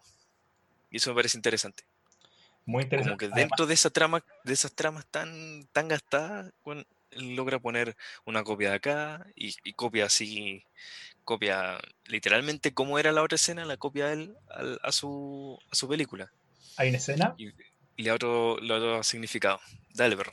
Hay una escena del Ku Klux Klan en la película que es una escena Sí. que es chistosa, Ya. que tiene para mí el mismo efecto de las escenas chistosas de las películas anteriores. Que es una escena en que están los jóvenes del Ku Klux Klan reunidos para sacar la chucha a los negros. Ya. Y es chistosa porque como que la máscara tenía los hoyos mal hechos y mm, como que lo había hecho la señora de un tipo y el tipo así como, puta, ¿cómo tan mal agradecido? Mi señora se saca la chucha haciendo la máscara, puta, perdón, weón, no, no lo pensé. ¿Cachai? Tiene como todo ese rollo. Pero la escena es terrible, pues, weón, son weones del Ku Klux Klan. Sí. Tarantino te hace la misma talla de siempre, que es que te pone esa escena que es terrible, pero te la hace media chistosa y tú estás así como, ¡ah, qué divertido! Pero no es tan divertido. Claro, claro, te dejan esa, Además esa que a mí- encrucijada. ¿Sabes que a propósito de como esta intertextualidad de las películas, me pasó que esta Sí. película es del año siguiente de 12 años de esclavitud. Ah, Ya. Entonces, claro, creo que yo vi 12 años y después vi, vi Django y mm, puta, como que después de haber visto 12 años de esclavitud, como que vi Django y dije, esta weá no es chistosa. Como, como esas cosas que son como humor incorrecto respecto a los negros, eran como, puta, esta weá no es chistosa, weón. Oye, sí, o sea, mm, o sea, no sé. Por un lado, ¿qué, qué sería tan más, más correcto? Como que, que todo lo pone chistoso, como que eh, de repente veía un tipo que está recibiendo una paliza así, le están O haciendo sea, mierda y Es que no se trata de, música. yo creo que no se trata, Mancho, de lo que es correcto o incorrecto. O sea, no porque aparezcan eh, escenas como de tinte que pueden ser chistoso, este chistoso incómodo que te digo, está incorrecto. No creo que sea eso. Yo creo que tiene más que ver con la percepción que yo tengo de eso. En, en el fondo me parece que es eso, es como la forma en la cual la escena te interpela. No tiene que ver si la escena es correcta o no, porque esa weá es como súper etérea. Yo no creo que haya muchas escenas incorrectas, pero creo que hay muchas interpretaciones imbéciles de escenas incorrectas. Mm, Es como eh, el mismo de esta señora que le decía, ah, pero señor Tarantino, entonces usted está a favor de la esclavitud y de la violencia. Y Tarantino así como, Mm. pero vieja estúpida, esa es tu interpretación de la película. Claro. No porque en mi película hayan esclavos y haya violencia, yo creo que eso está bien. Esto es una realidad, te la estoy mostrando. Si tú crees que esa weá está bien porque lo viste en una película, es porque no tenéis capacidad de entender el arte, pues weón. Mm. No, no entendés como la, la referencia, como que esto no, no avala ni, ni está en- ni está necesariamente en contra. O sea, como que solamente te lo, te lo muestra y te dice esto es falso y en realidad cree que lo pasís bien, Tarantino. Quiere que tú estés... En el fondo, esa- esa- toda la violencia que hay contra los negros en esta película no es mi opinión. Esa weá es Mm. verdad. Mm, Y si tú creís que no es verdad y que simplemente yo lo estoy caricaturizando en mi película, es que vos vivís en un frasco de mayonesa. En una burbuja, ¿cachai? O ya, sea, si, si a ti te parece que, weón, incitar a la violencia es ver una película de Tarantino, es que tú no te has dado cuenta cómo se incita a la violencia en la vida real, que no es la película. mm, claro, claro, claro. claro. O sea, weón, si nos quejamos de la violencia de las películas de Tarantino, pero no nos parece violento, weón, las declaraciones de Trump ahora, o no nos parecen violentos como todas las cosas que pasan ahora en Chile con el ministro del Interior y la Araucanía. Puta, weón, entonces, ¿dónde, qué, qué es lo que estamos hablando cuando hablamos de estas películas? ¿Cachai? ¿En qué burbuja vivimos? Es que, mm, es que al final le damos el significado que queremos darle nomás. Sí, mira, para mí no significa nada esa violencia. O sea, puede mostrar a un, a un tipo ya sufriendo una tortura y después el mismo torturador como que después lo Django llega y lo, lo tortura a él y, y es chistoso. O sea, no la tortura en sí, sino cómo la presenta. Sí, No la, sé, no, no me acuerdo la- cuando vi la, la la escena te escena. lo muestra que es medio chistoso, ¿cachai? Sí, entonces al final es como, como viejo, relájate una película, no sé. También olvidé comentarlo, pero lo- la parte de los nazis cuando la, cuando se ponen a ver la película y ven que el, el Soler está matando a todos Verdad, y los nazis se cagan de risa así y después, después son los nazis los que empiezan a ser masacrados y, y ahí es como tu turno, pues. ¿Cachai? Primero ellos se están riendo, ellos eran, era la audiencia que se está riendo de una película, ahora ellos son los, eh, los de los que uno se ríe, pues, ¿cachai? ¿Qué, qué, qué mensaje te da ese, weón? Oye, qué buena, qué buen tu, qué bueno tu comentario, weón. O sea, Mm. tienes toda la razón, po, porque en la película de eso fue Bastardo sin Gloria, ¿no? Que te hacen Sí. esta escena de los nazis cagándose de la risa viendo cómo los otros son masacrados, Sí. después los nazis son masacrados. ¿Qué pasa con el paralelismo? Mm, ¿Qué, qué es lo que esa weá te produce a ti? ¿Te produce risa? Porque los buenos se están riendo de otros antes. ¿Te parece mal? Porque está mal. ¿Qué- e- Esa es, la, esa es la interpelación, pues, weón. Eso es lo que tú tenés Sí, que sí. pensar, pues. La película no te tiene que decir cómo te tenés que sentir. Tú te lo tenés que cuestionar, Mm. pues. Claro.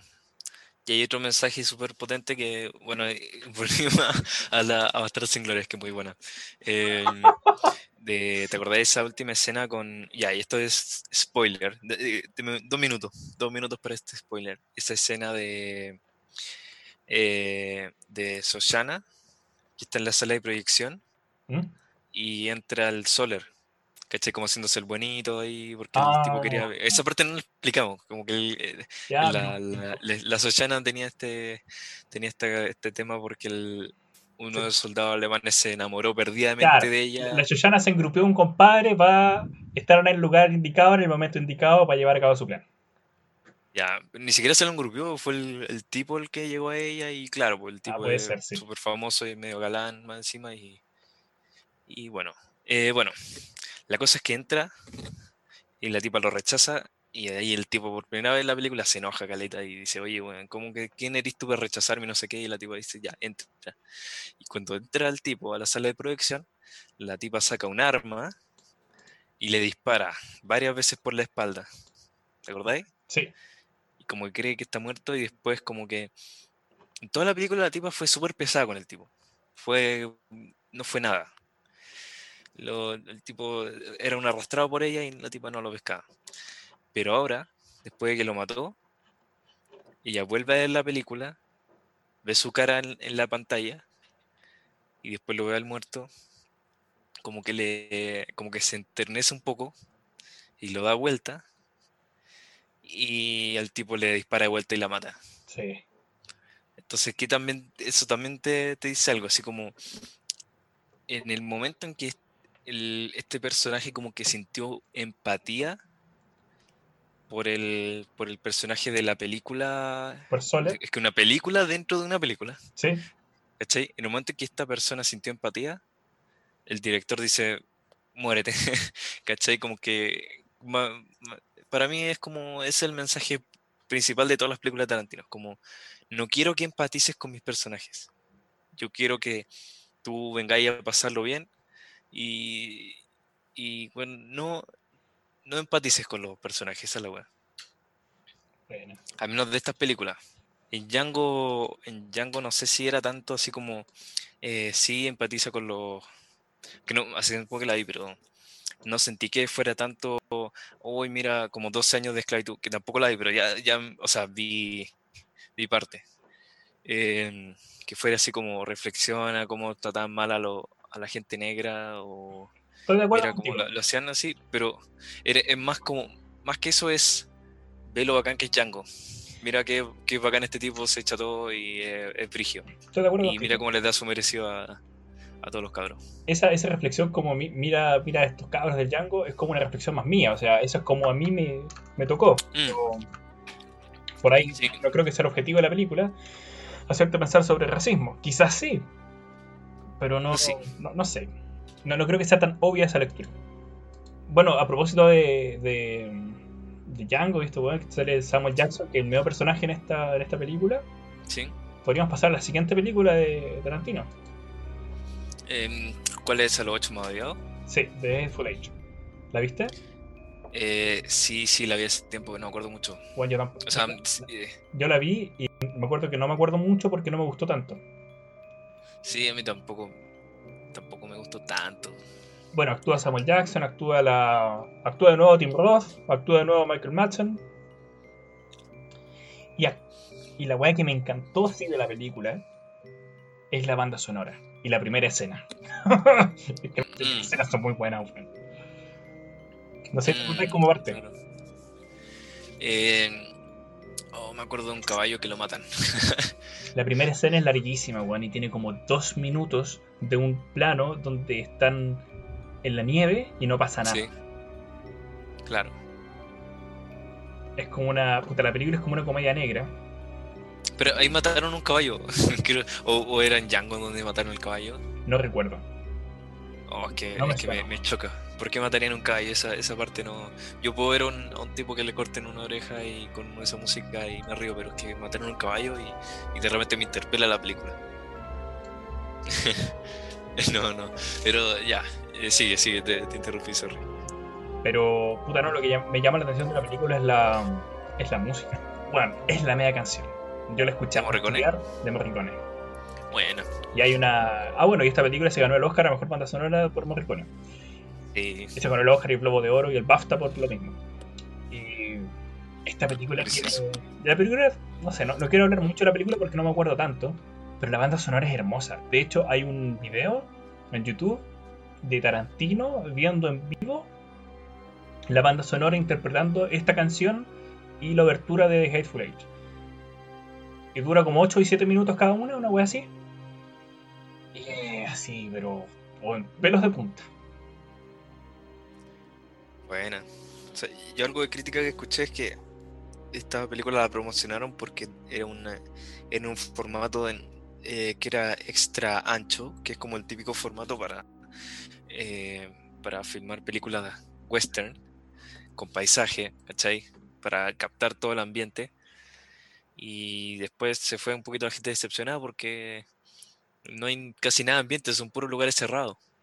Sí, Entonces como que ahí se te fue tu, tu wide, wide lens. Y yo, Yo quedé medio decepcionado con la película. sí, bueno, yo no me acuerdo mucho de medio lata y le voy a ver de nuevo para este podcast, pero se me, me dio un poquito latita.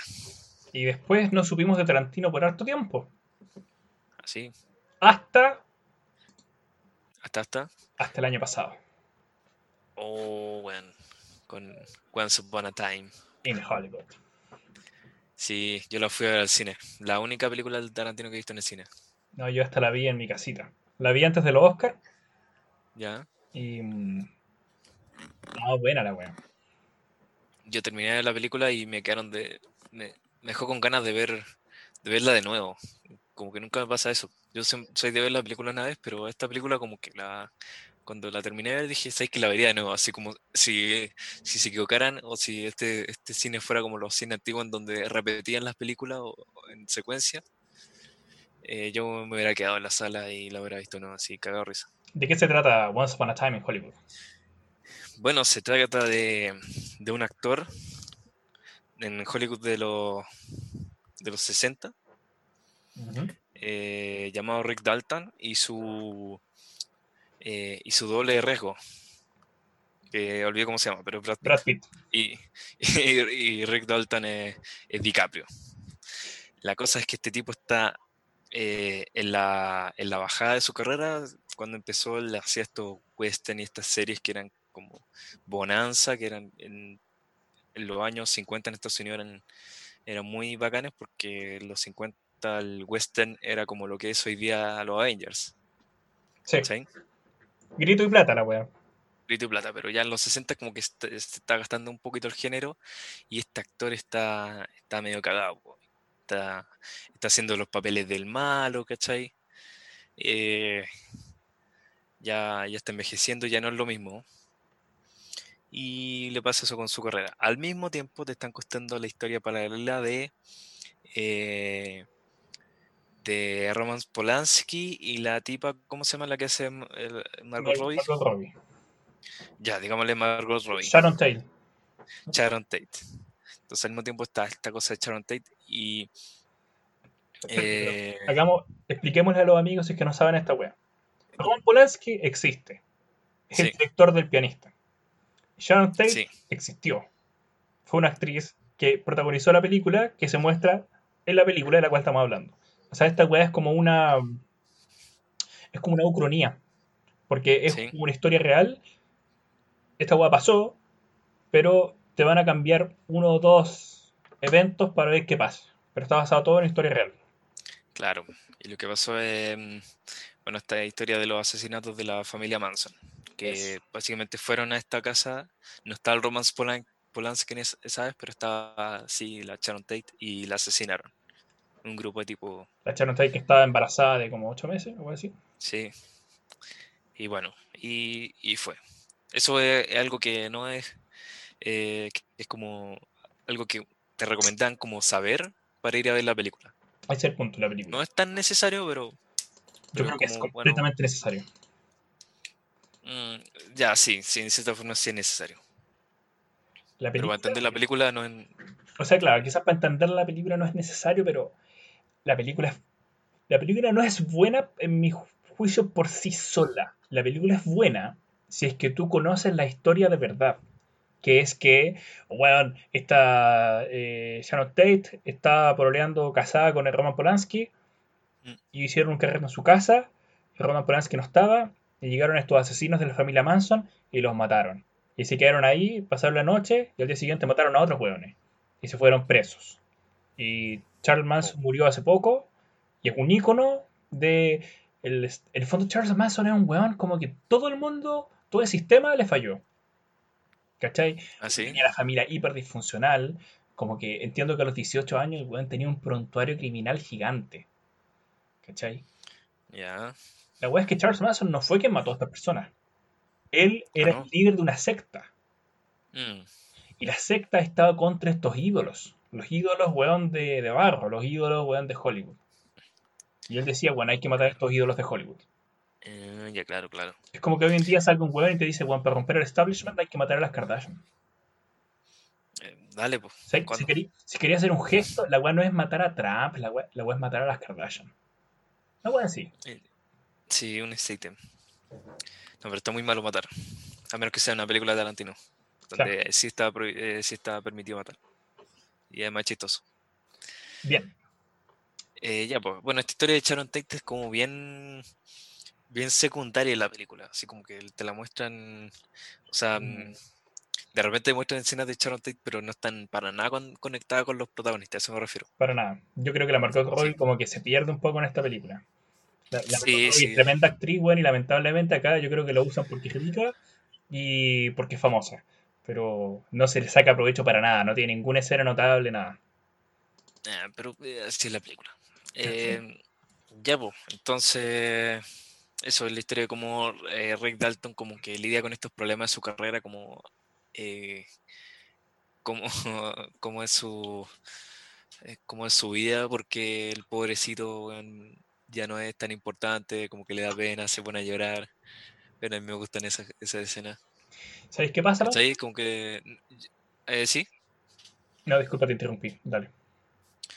No, no, es que iba a decir algo así como que en una película así como quizás de Spielberg o mm, bueno, cualquier, cualquier otro director así que no sea Tarantino, eh, que te muestra a un tipo en su carrera y que está súper triste llorando, como que tú te llama a empatizar con el tipo.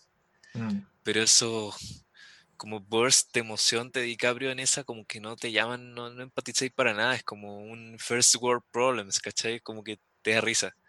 Claro, porque el DiCaprio lo está pasando mal, porque no tiene pega, pero está pasando mal, bueno, en su casa lujosa, tomándose un Mm. whisky. Claro, ¿no? Claro, Cuesta empatizar con alguien llorando en un Ferrari, ¿cachai? claro, pues como que yo me pusiera a llorar así porque, no sé, se me... Uno de mis, eh, no sé, tengo, imagínate que, tu- que tuviera de eh, iPad y tablet y weá y se me echa a perder un, un, un iPad y yo me pongo a llorar así como, ay, weón, se me echó a perder mi iPad, pero mañana puedo comprar otro y bueno, como que, como que, amigo, weón, ¿por qué le decís, por qué le hay tanto color si te puedes comprar un iPad nuevo, weón? ¿Qué tanto? Yo quiero eh, rescatar igual la, la actuación del DiCaprio. La actuación Sí. del DiCaprio es muy buena y yo creo que es muy buena. Se pudo haber ganado el Oscar de no haber sido porque hubo demasiados buenos actores el año pasado. O sea, bueno, Claro. Joaquín Phoenix, bueno, indiscutido su Oscar, yo creo. Pero bueno, Sí, ¿qué pasa? Este es muy. Lo que me encantó de la película es que fíjate que la película se trata de un actor que tiene que hacer películas y que está como en el declive de su carrera. Entonces hay unas escenas que son de Leonardo DiCaprio actuando una película. ¿Cachai? sí, Y esa weá es fantástica. Porque tú Mm. ves al personaje de Leonardo DiCaprio, que bueno, está así como en mood, escena, y de repente corte, bueno, y bueno, es como otra persona. Y como que dice, no, Mm. sabes que me salió mal, tengo que volver a hacerlo. De dos escenas en particular en que el buen tiene problemas para hacer bien una escena. Y cuando las hace bien, bueno, son escenas que vos decís, bueno, sé que estoy viendo una película dentro de una película. Y que este weón, Leonardo DiCaprio, está interpretando a un weón que está interpretando a un weón. Mm. Pero está tan bien hecho. Que como que quiero Oh, todo. weón, sí, sí. Es muy buena. Cuando la Anita le dice, oye, Sí. that's the, the best acting I have ever seen. Claro, hay- Oh, weón, ninguna hay, hay una niñita en que Leonardo DiCaprio Sí. está para el pico así llorando. Y ella le dice, oye, ¿qué te pasa? Sin entender nada. Y después ella lo ve actuar haciendo un papel extraordinario y le dice, oye, es lo mejor que he visto. Y Leonardo DiCaprio así. Piensa que Leonardo DiCaprio fue una superestrella del cine pues, en ese momento y que se emocione por lo que le dice una niñita es frigio. ¿Cachai? Te habla de lo frágil que estaba su, su ego, lo frágil que estaba como su visión de sí misma. Me da mucha risa. Yo lo pasé súper bien. Y lo otro, yo encuentro que, eh, ya, pues viste que en las películas de Tarantino hemos hablado harto sobre cómo se genera la tensión, ¿Sí? Como esta weá de estirar el, el chicle, estirar el elástico. ¿Sí? Yo creo que, ¿por qué digo que es clave saber los hechos históricos de esta película antes de verla? Porque si tú no sabías esa weá y tú empezás a ver la película, tú no vayas a cachar las referencias. Mm, tú no vayas a cachar que la película se trata de que a la Margot Robbie la van a matar. Porque esa weá pasó en la vida real, ¿cachai? Mm, La, la buena que está embarazada de 8 meses la van a matar con su guagua ahí. Y que Brad Pitt, que se ganó el Oscar, eh, conoce a ciertas personas que son parte de la secta, que es la secta que va a hacer esta matanza. Y si tú no sabes esa weá, ves la película y no cachai que lo que se está construyendo es la tensión. Mm. Porque tú como tensión estás diciendo, concha tu madre, estos buenos la van a matar. La van a matar y la van a matar en tres días más. Porque así pasó en la vida real. Y Brad Pitt no tiene idea. Y Margot Robbie no tiene idea. Y DiCaprio no tiene idea. Y yo lo sé porque soy el espectador. Y no solo conozco la película, sino que vivo en un mundo real donde esta weá sí pasó. Concha tu madre. Eh, Necesito es decirle-. Necesito decirle a Brad Pitt que haga algo. Pero está Brad Pitt sin cachar lo que va a pasar, así todo chilling, todo mino. Mm. Bueno, se empieza a generar una tensión. Y si tú cachai, a eso voy, si cachai la historia, se empieza a generar una, una tensión en que cuando se acerque el día de, vos decís, estos jóvenes van a dejar la cagada, tal como lo hicieron en la vida real. Tal como ya pasó. Mm, Y estáis esperando ver qué pasa. Esa es como, el, como la analogía que hacíamos de la bomba y el béisbol. Sí. Acá la bomba es una weá que no está en la película. La bomba es una weá que está en nuestra realidad, porque pasó. Sí. Y tú lo sabes. Y los personajes de la película no lo saben. Y eso es lo que te pone tenso. ¿Cachai? No te pone tenso lo que pasa en la película. Lo que te pone tenso es la weá que pasó en nuestro mundo y que debería pasar en la película. Una tensión muy meta. Muy meta. Muy meta. Sí, sí, por acá se, se pasó. Em, bueno, te muestran que lo, en distintas partes de la película como que te, te dan estos, estos hints, como lo, como lo haría quizá eh, cuando el compadre muestra como un 3 en la mano en, el- en el Bastardo sin Gloria. Como que en la película también hace eso, pero mostrándote eh, escenas del, del mismo Manson, me parece, visitando como el lugar, preguntando por una por los antiguos dueños de la casa donde está la Sharon Tate. ¿Te acordáis? Sí, no era Manson, pero, pero sí. ¿No era Manson? No, pero era un Ah, weón ya. parecido. Sí, pues era, un, ya, era uno de esos de la De la familia Manson, secta. de la secta. Entonces, como que eso, esas escenas como que cumplen esa función que existe, como que ponen, en, eh, ponen, te dejan la atención ahí, como bueno, ya saben dónde está la casa. Sí. O después, cuando llega Brad Pitt, tú decías, ay, estos tipos van a ir a, a vengarse allá, pues. Quizás por eso fueron ahí y los mataron. Sí, pues weón, estaban construyendo Esa escena, esa escena donde llega, va Brad Pitt al, al rancho ese que ahora usan de, para vivir. Sí, donde está la Dakota Fanning. Ah, la- ¿Cuál era la Dakota Fanning? La. eh, ¿Cómo se llama? ¿Squeaky? ¿No voy a decir? No, ella es la Dakota Fanning. Sí, pues. Oh, pero está pelirroja.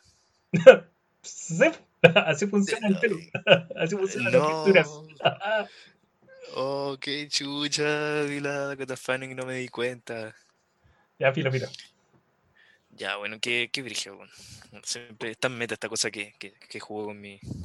¿Cachai? Porque la, porque la Dakota Fanning siempre fue la niña indefensa, pero acá es al revés, ¿cachai? ¿Cachai, perro? Bueno, para No.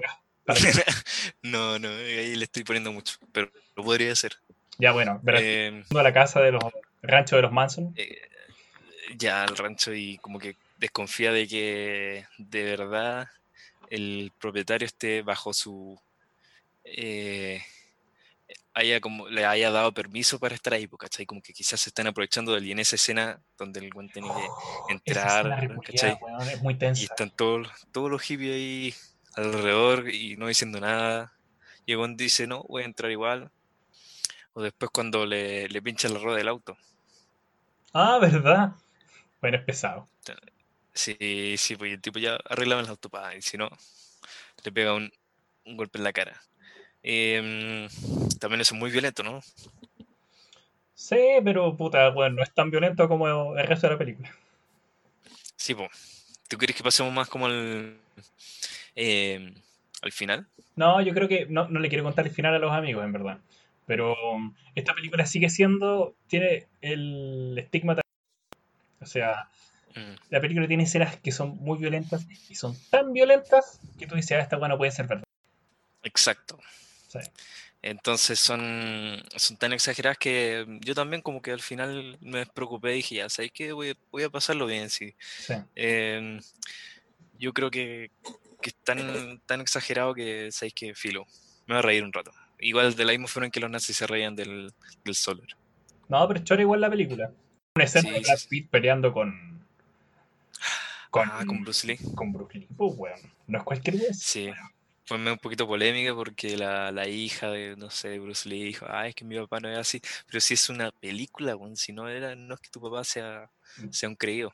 No, pero es que Eh, todo, la- todo la- el mundo de Bruce Lee. La muerte de Bruce Lee, weón, es una weá de película. Oh, sí, no me sé bien, eh, pasó algo como un accidente en el set, una cosa así, ¿o ¿no? Sí, pues, weón. Que ese weón estaban grabando una escena donde le tenían que disparar con una pistola de fogueo y le disparaban con una pistola de verdad. Uh, Cáchate la weá, pues, weón. chucha. No sé, po, imagínate, así como Leonardo DiCaprio estaba grabando una escena para la siguiente película de Tarantino, en la cual él tenía que tirarse de un edificio. Mm. Y se tiró del edificio. Y murió. Chu. Bueno, coche tu madre. Oh, sí. Oye, pero mira, qué bueno que recordaste esa escena con Bruce Lee, porque cuando la estaba viendo me recordó como que, como que este buen de, bueno, el personaje, no el Bruce Lee de verdad, es el personaje inventado de Tarantino, que yo sé que es una exageración, que no es real. Si nos Este escucha la familia de- Bruce Lee, lamentamos. Sí, No, no offense intento. sí, claro. Este Bruce Lee imaginario se tomaba la pelea muy en serio, ¿cachai? Quizá eh, como que decía, no, mis puños son como algo que es para, que, que son un arma y, y si te mato con mis puños me voy preso y no sé qué. Y, y Juan, de- solamente algunos somos capaces de hacer llegar a este nivel, no sé qué. Pasaba caca. Y llega este, sí, muy posado caga. Y llega este Brad Pitt y le dice que son pura, pura falacia, hermano. ¿Cachai? Son, anda hablando de puras pescadas. Que él le gana en una pelea y bueno, y se pone a pelear. Pero la cosa es que eh, con esta escena como que Tarantino habla como del, de que la violencia, al menos en, en sus películas, no es para tomarla tan en serio. Mm, Como sí, que sí. tomarse así como eh, que el personaje de esta película es muy poderoso y ver sus peleas con seriedad y, y, y admirar su fuerza y no sé qué, y que casi lo mata, no. Es como, es más como, bueno, eh, ve la, la pelea y, y pásalo bien nomás, así como, mira, dejó el auto para el pico, no sé. Me dio mucha risa. Bueno, y esa fue la última película que hizo Tarantino, que fue el año pasado. No sé si hará más, pero si hace más, seguramente los voy a ver, porque puta, he visto casi todas. Sí, sí. ¿Con qué? eh, Me, me gustó mucho este podcast, ¿ah? Eh, Creo que discutir estas películas como que no- nos llevó a, encontrar elementos comunes bien interesantes. Eh, claro, yo sentí como que por primera vez me sentí más como más documentado porque hemos visto harto Tarantino. Que Tarantino es muy, igual es mainstream, Sí, pero me gusta, me gusta. son buenas las películas de Tarantino. Hemos visto caleta, em, y hemos visto entrevistas incluso. Bueno, yo creo que este, este podcast casi califica como, como, como un podcast así como de buenos que no, no somos expertos, como que conocemos un poquito más. A diferencia, el otro podcast igual sabemos cosas, pero siento como que nos faltaba más. Claro, este capítulo es canon y todos los otros no son canon. Exacto. No, bueno, yo, yo amo cada uno de los capítulos, pero este igual lo, lo quiero porque sentí que tenía más, eh, más, más tema que los demás. No, estuvo bueno. Yo me quedo harto con el capítulo con el tema de cómo Tarantino genera la tensión en sus películas. Creo que es notable cómo lo hace. Pero bueno, muy bien hecho, muy Mm. bien escrita. Claro, la tensión y, y bueno, yo sé que voy al, al- a ver películas de Tarantino a, a reírme, weón, si me río caleta. Y no sé, no reflexiono tanto como lo haría con otros directores, pero me gusta, me encanta que haga esta como mezcla de estilo y siento que es como una buena puerta de entrar al- a un cine más complejo. Sí. Sí. Sí, sí. Así que recomendá tres el, el cine Tarantino. Recomendada 3. Todas las películas, aunque, aunque sea esa película, ¿cómo se llama? Dead, Ah, Death Proof. Dead Proof y, Y Jackie y Brown. Jackie también. No la he Jackie visto, Brown pero no también es la tan mala, pero no es memorable. Mm. En fin. Y actúa Robert De Niro. Sí, pues está Robert De Niro. Estoy vendido. Bueno, amigos, Ya, vamos despidiendo un poco el capítulo. Muchas gracias por habernos escuchado. Eh, adiosín. Besitos, besitos. Chao, chao.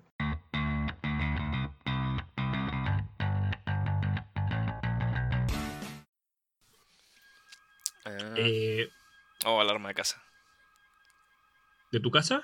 No, alarma de, un- de una de estas weas de casa que, que eh, no está ni tan cerca de acá, debe ser de una cuadra. ¿Se escucha mucho?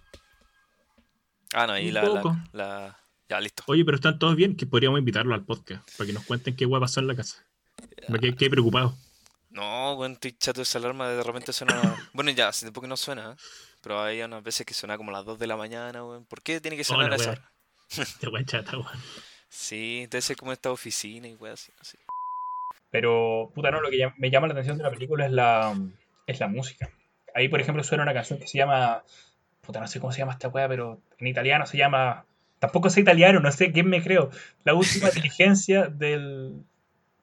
No sé traducir esto, amigo. La última diligencia di Red Rock. No sé. Lo intenté, Eh. Eh, Sí, la última diligencia. Dejémoslo así. Yep. La weá es que Kill Bill es, para mí, es como el ápice de la violencia. ¿Aló? Oh, te caíste. Me caí yo. Ah, conchetumare, se me fue la luz.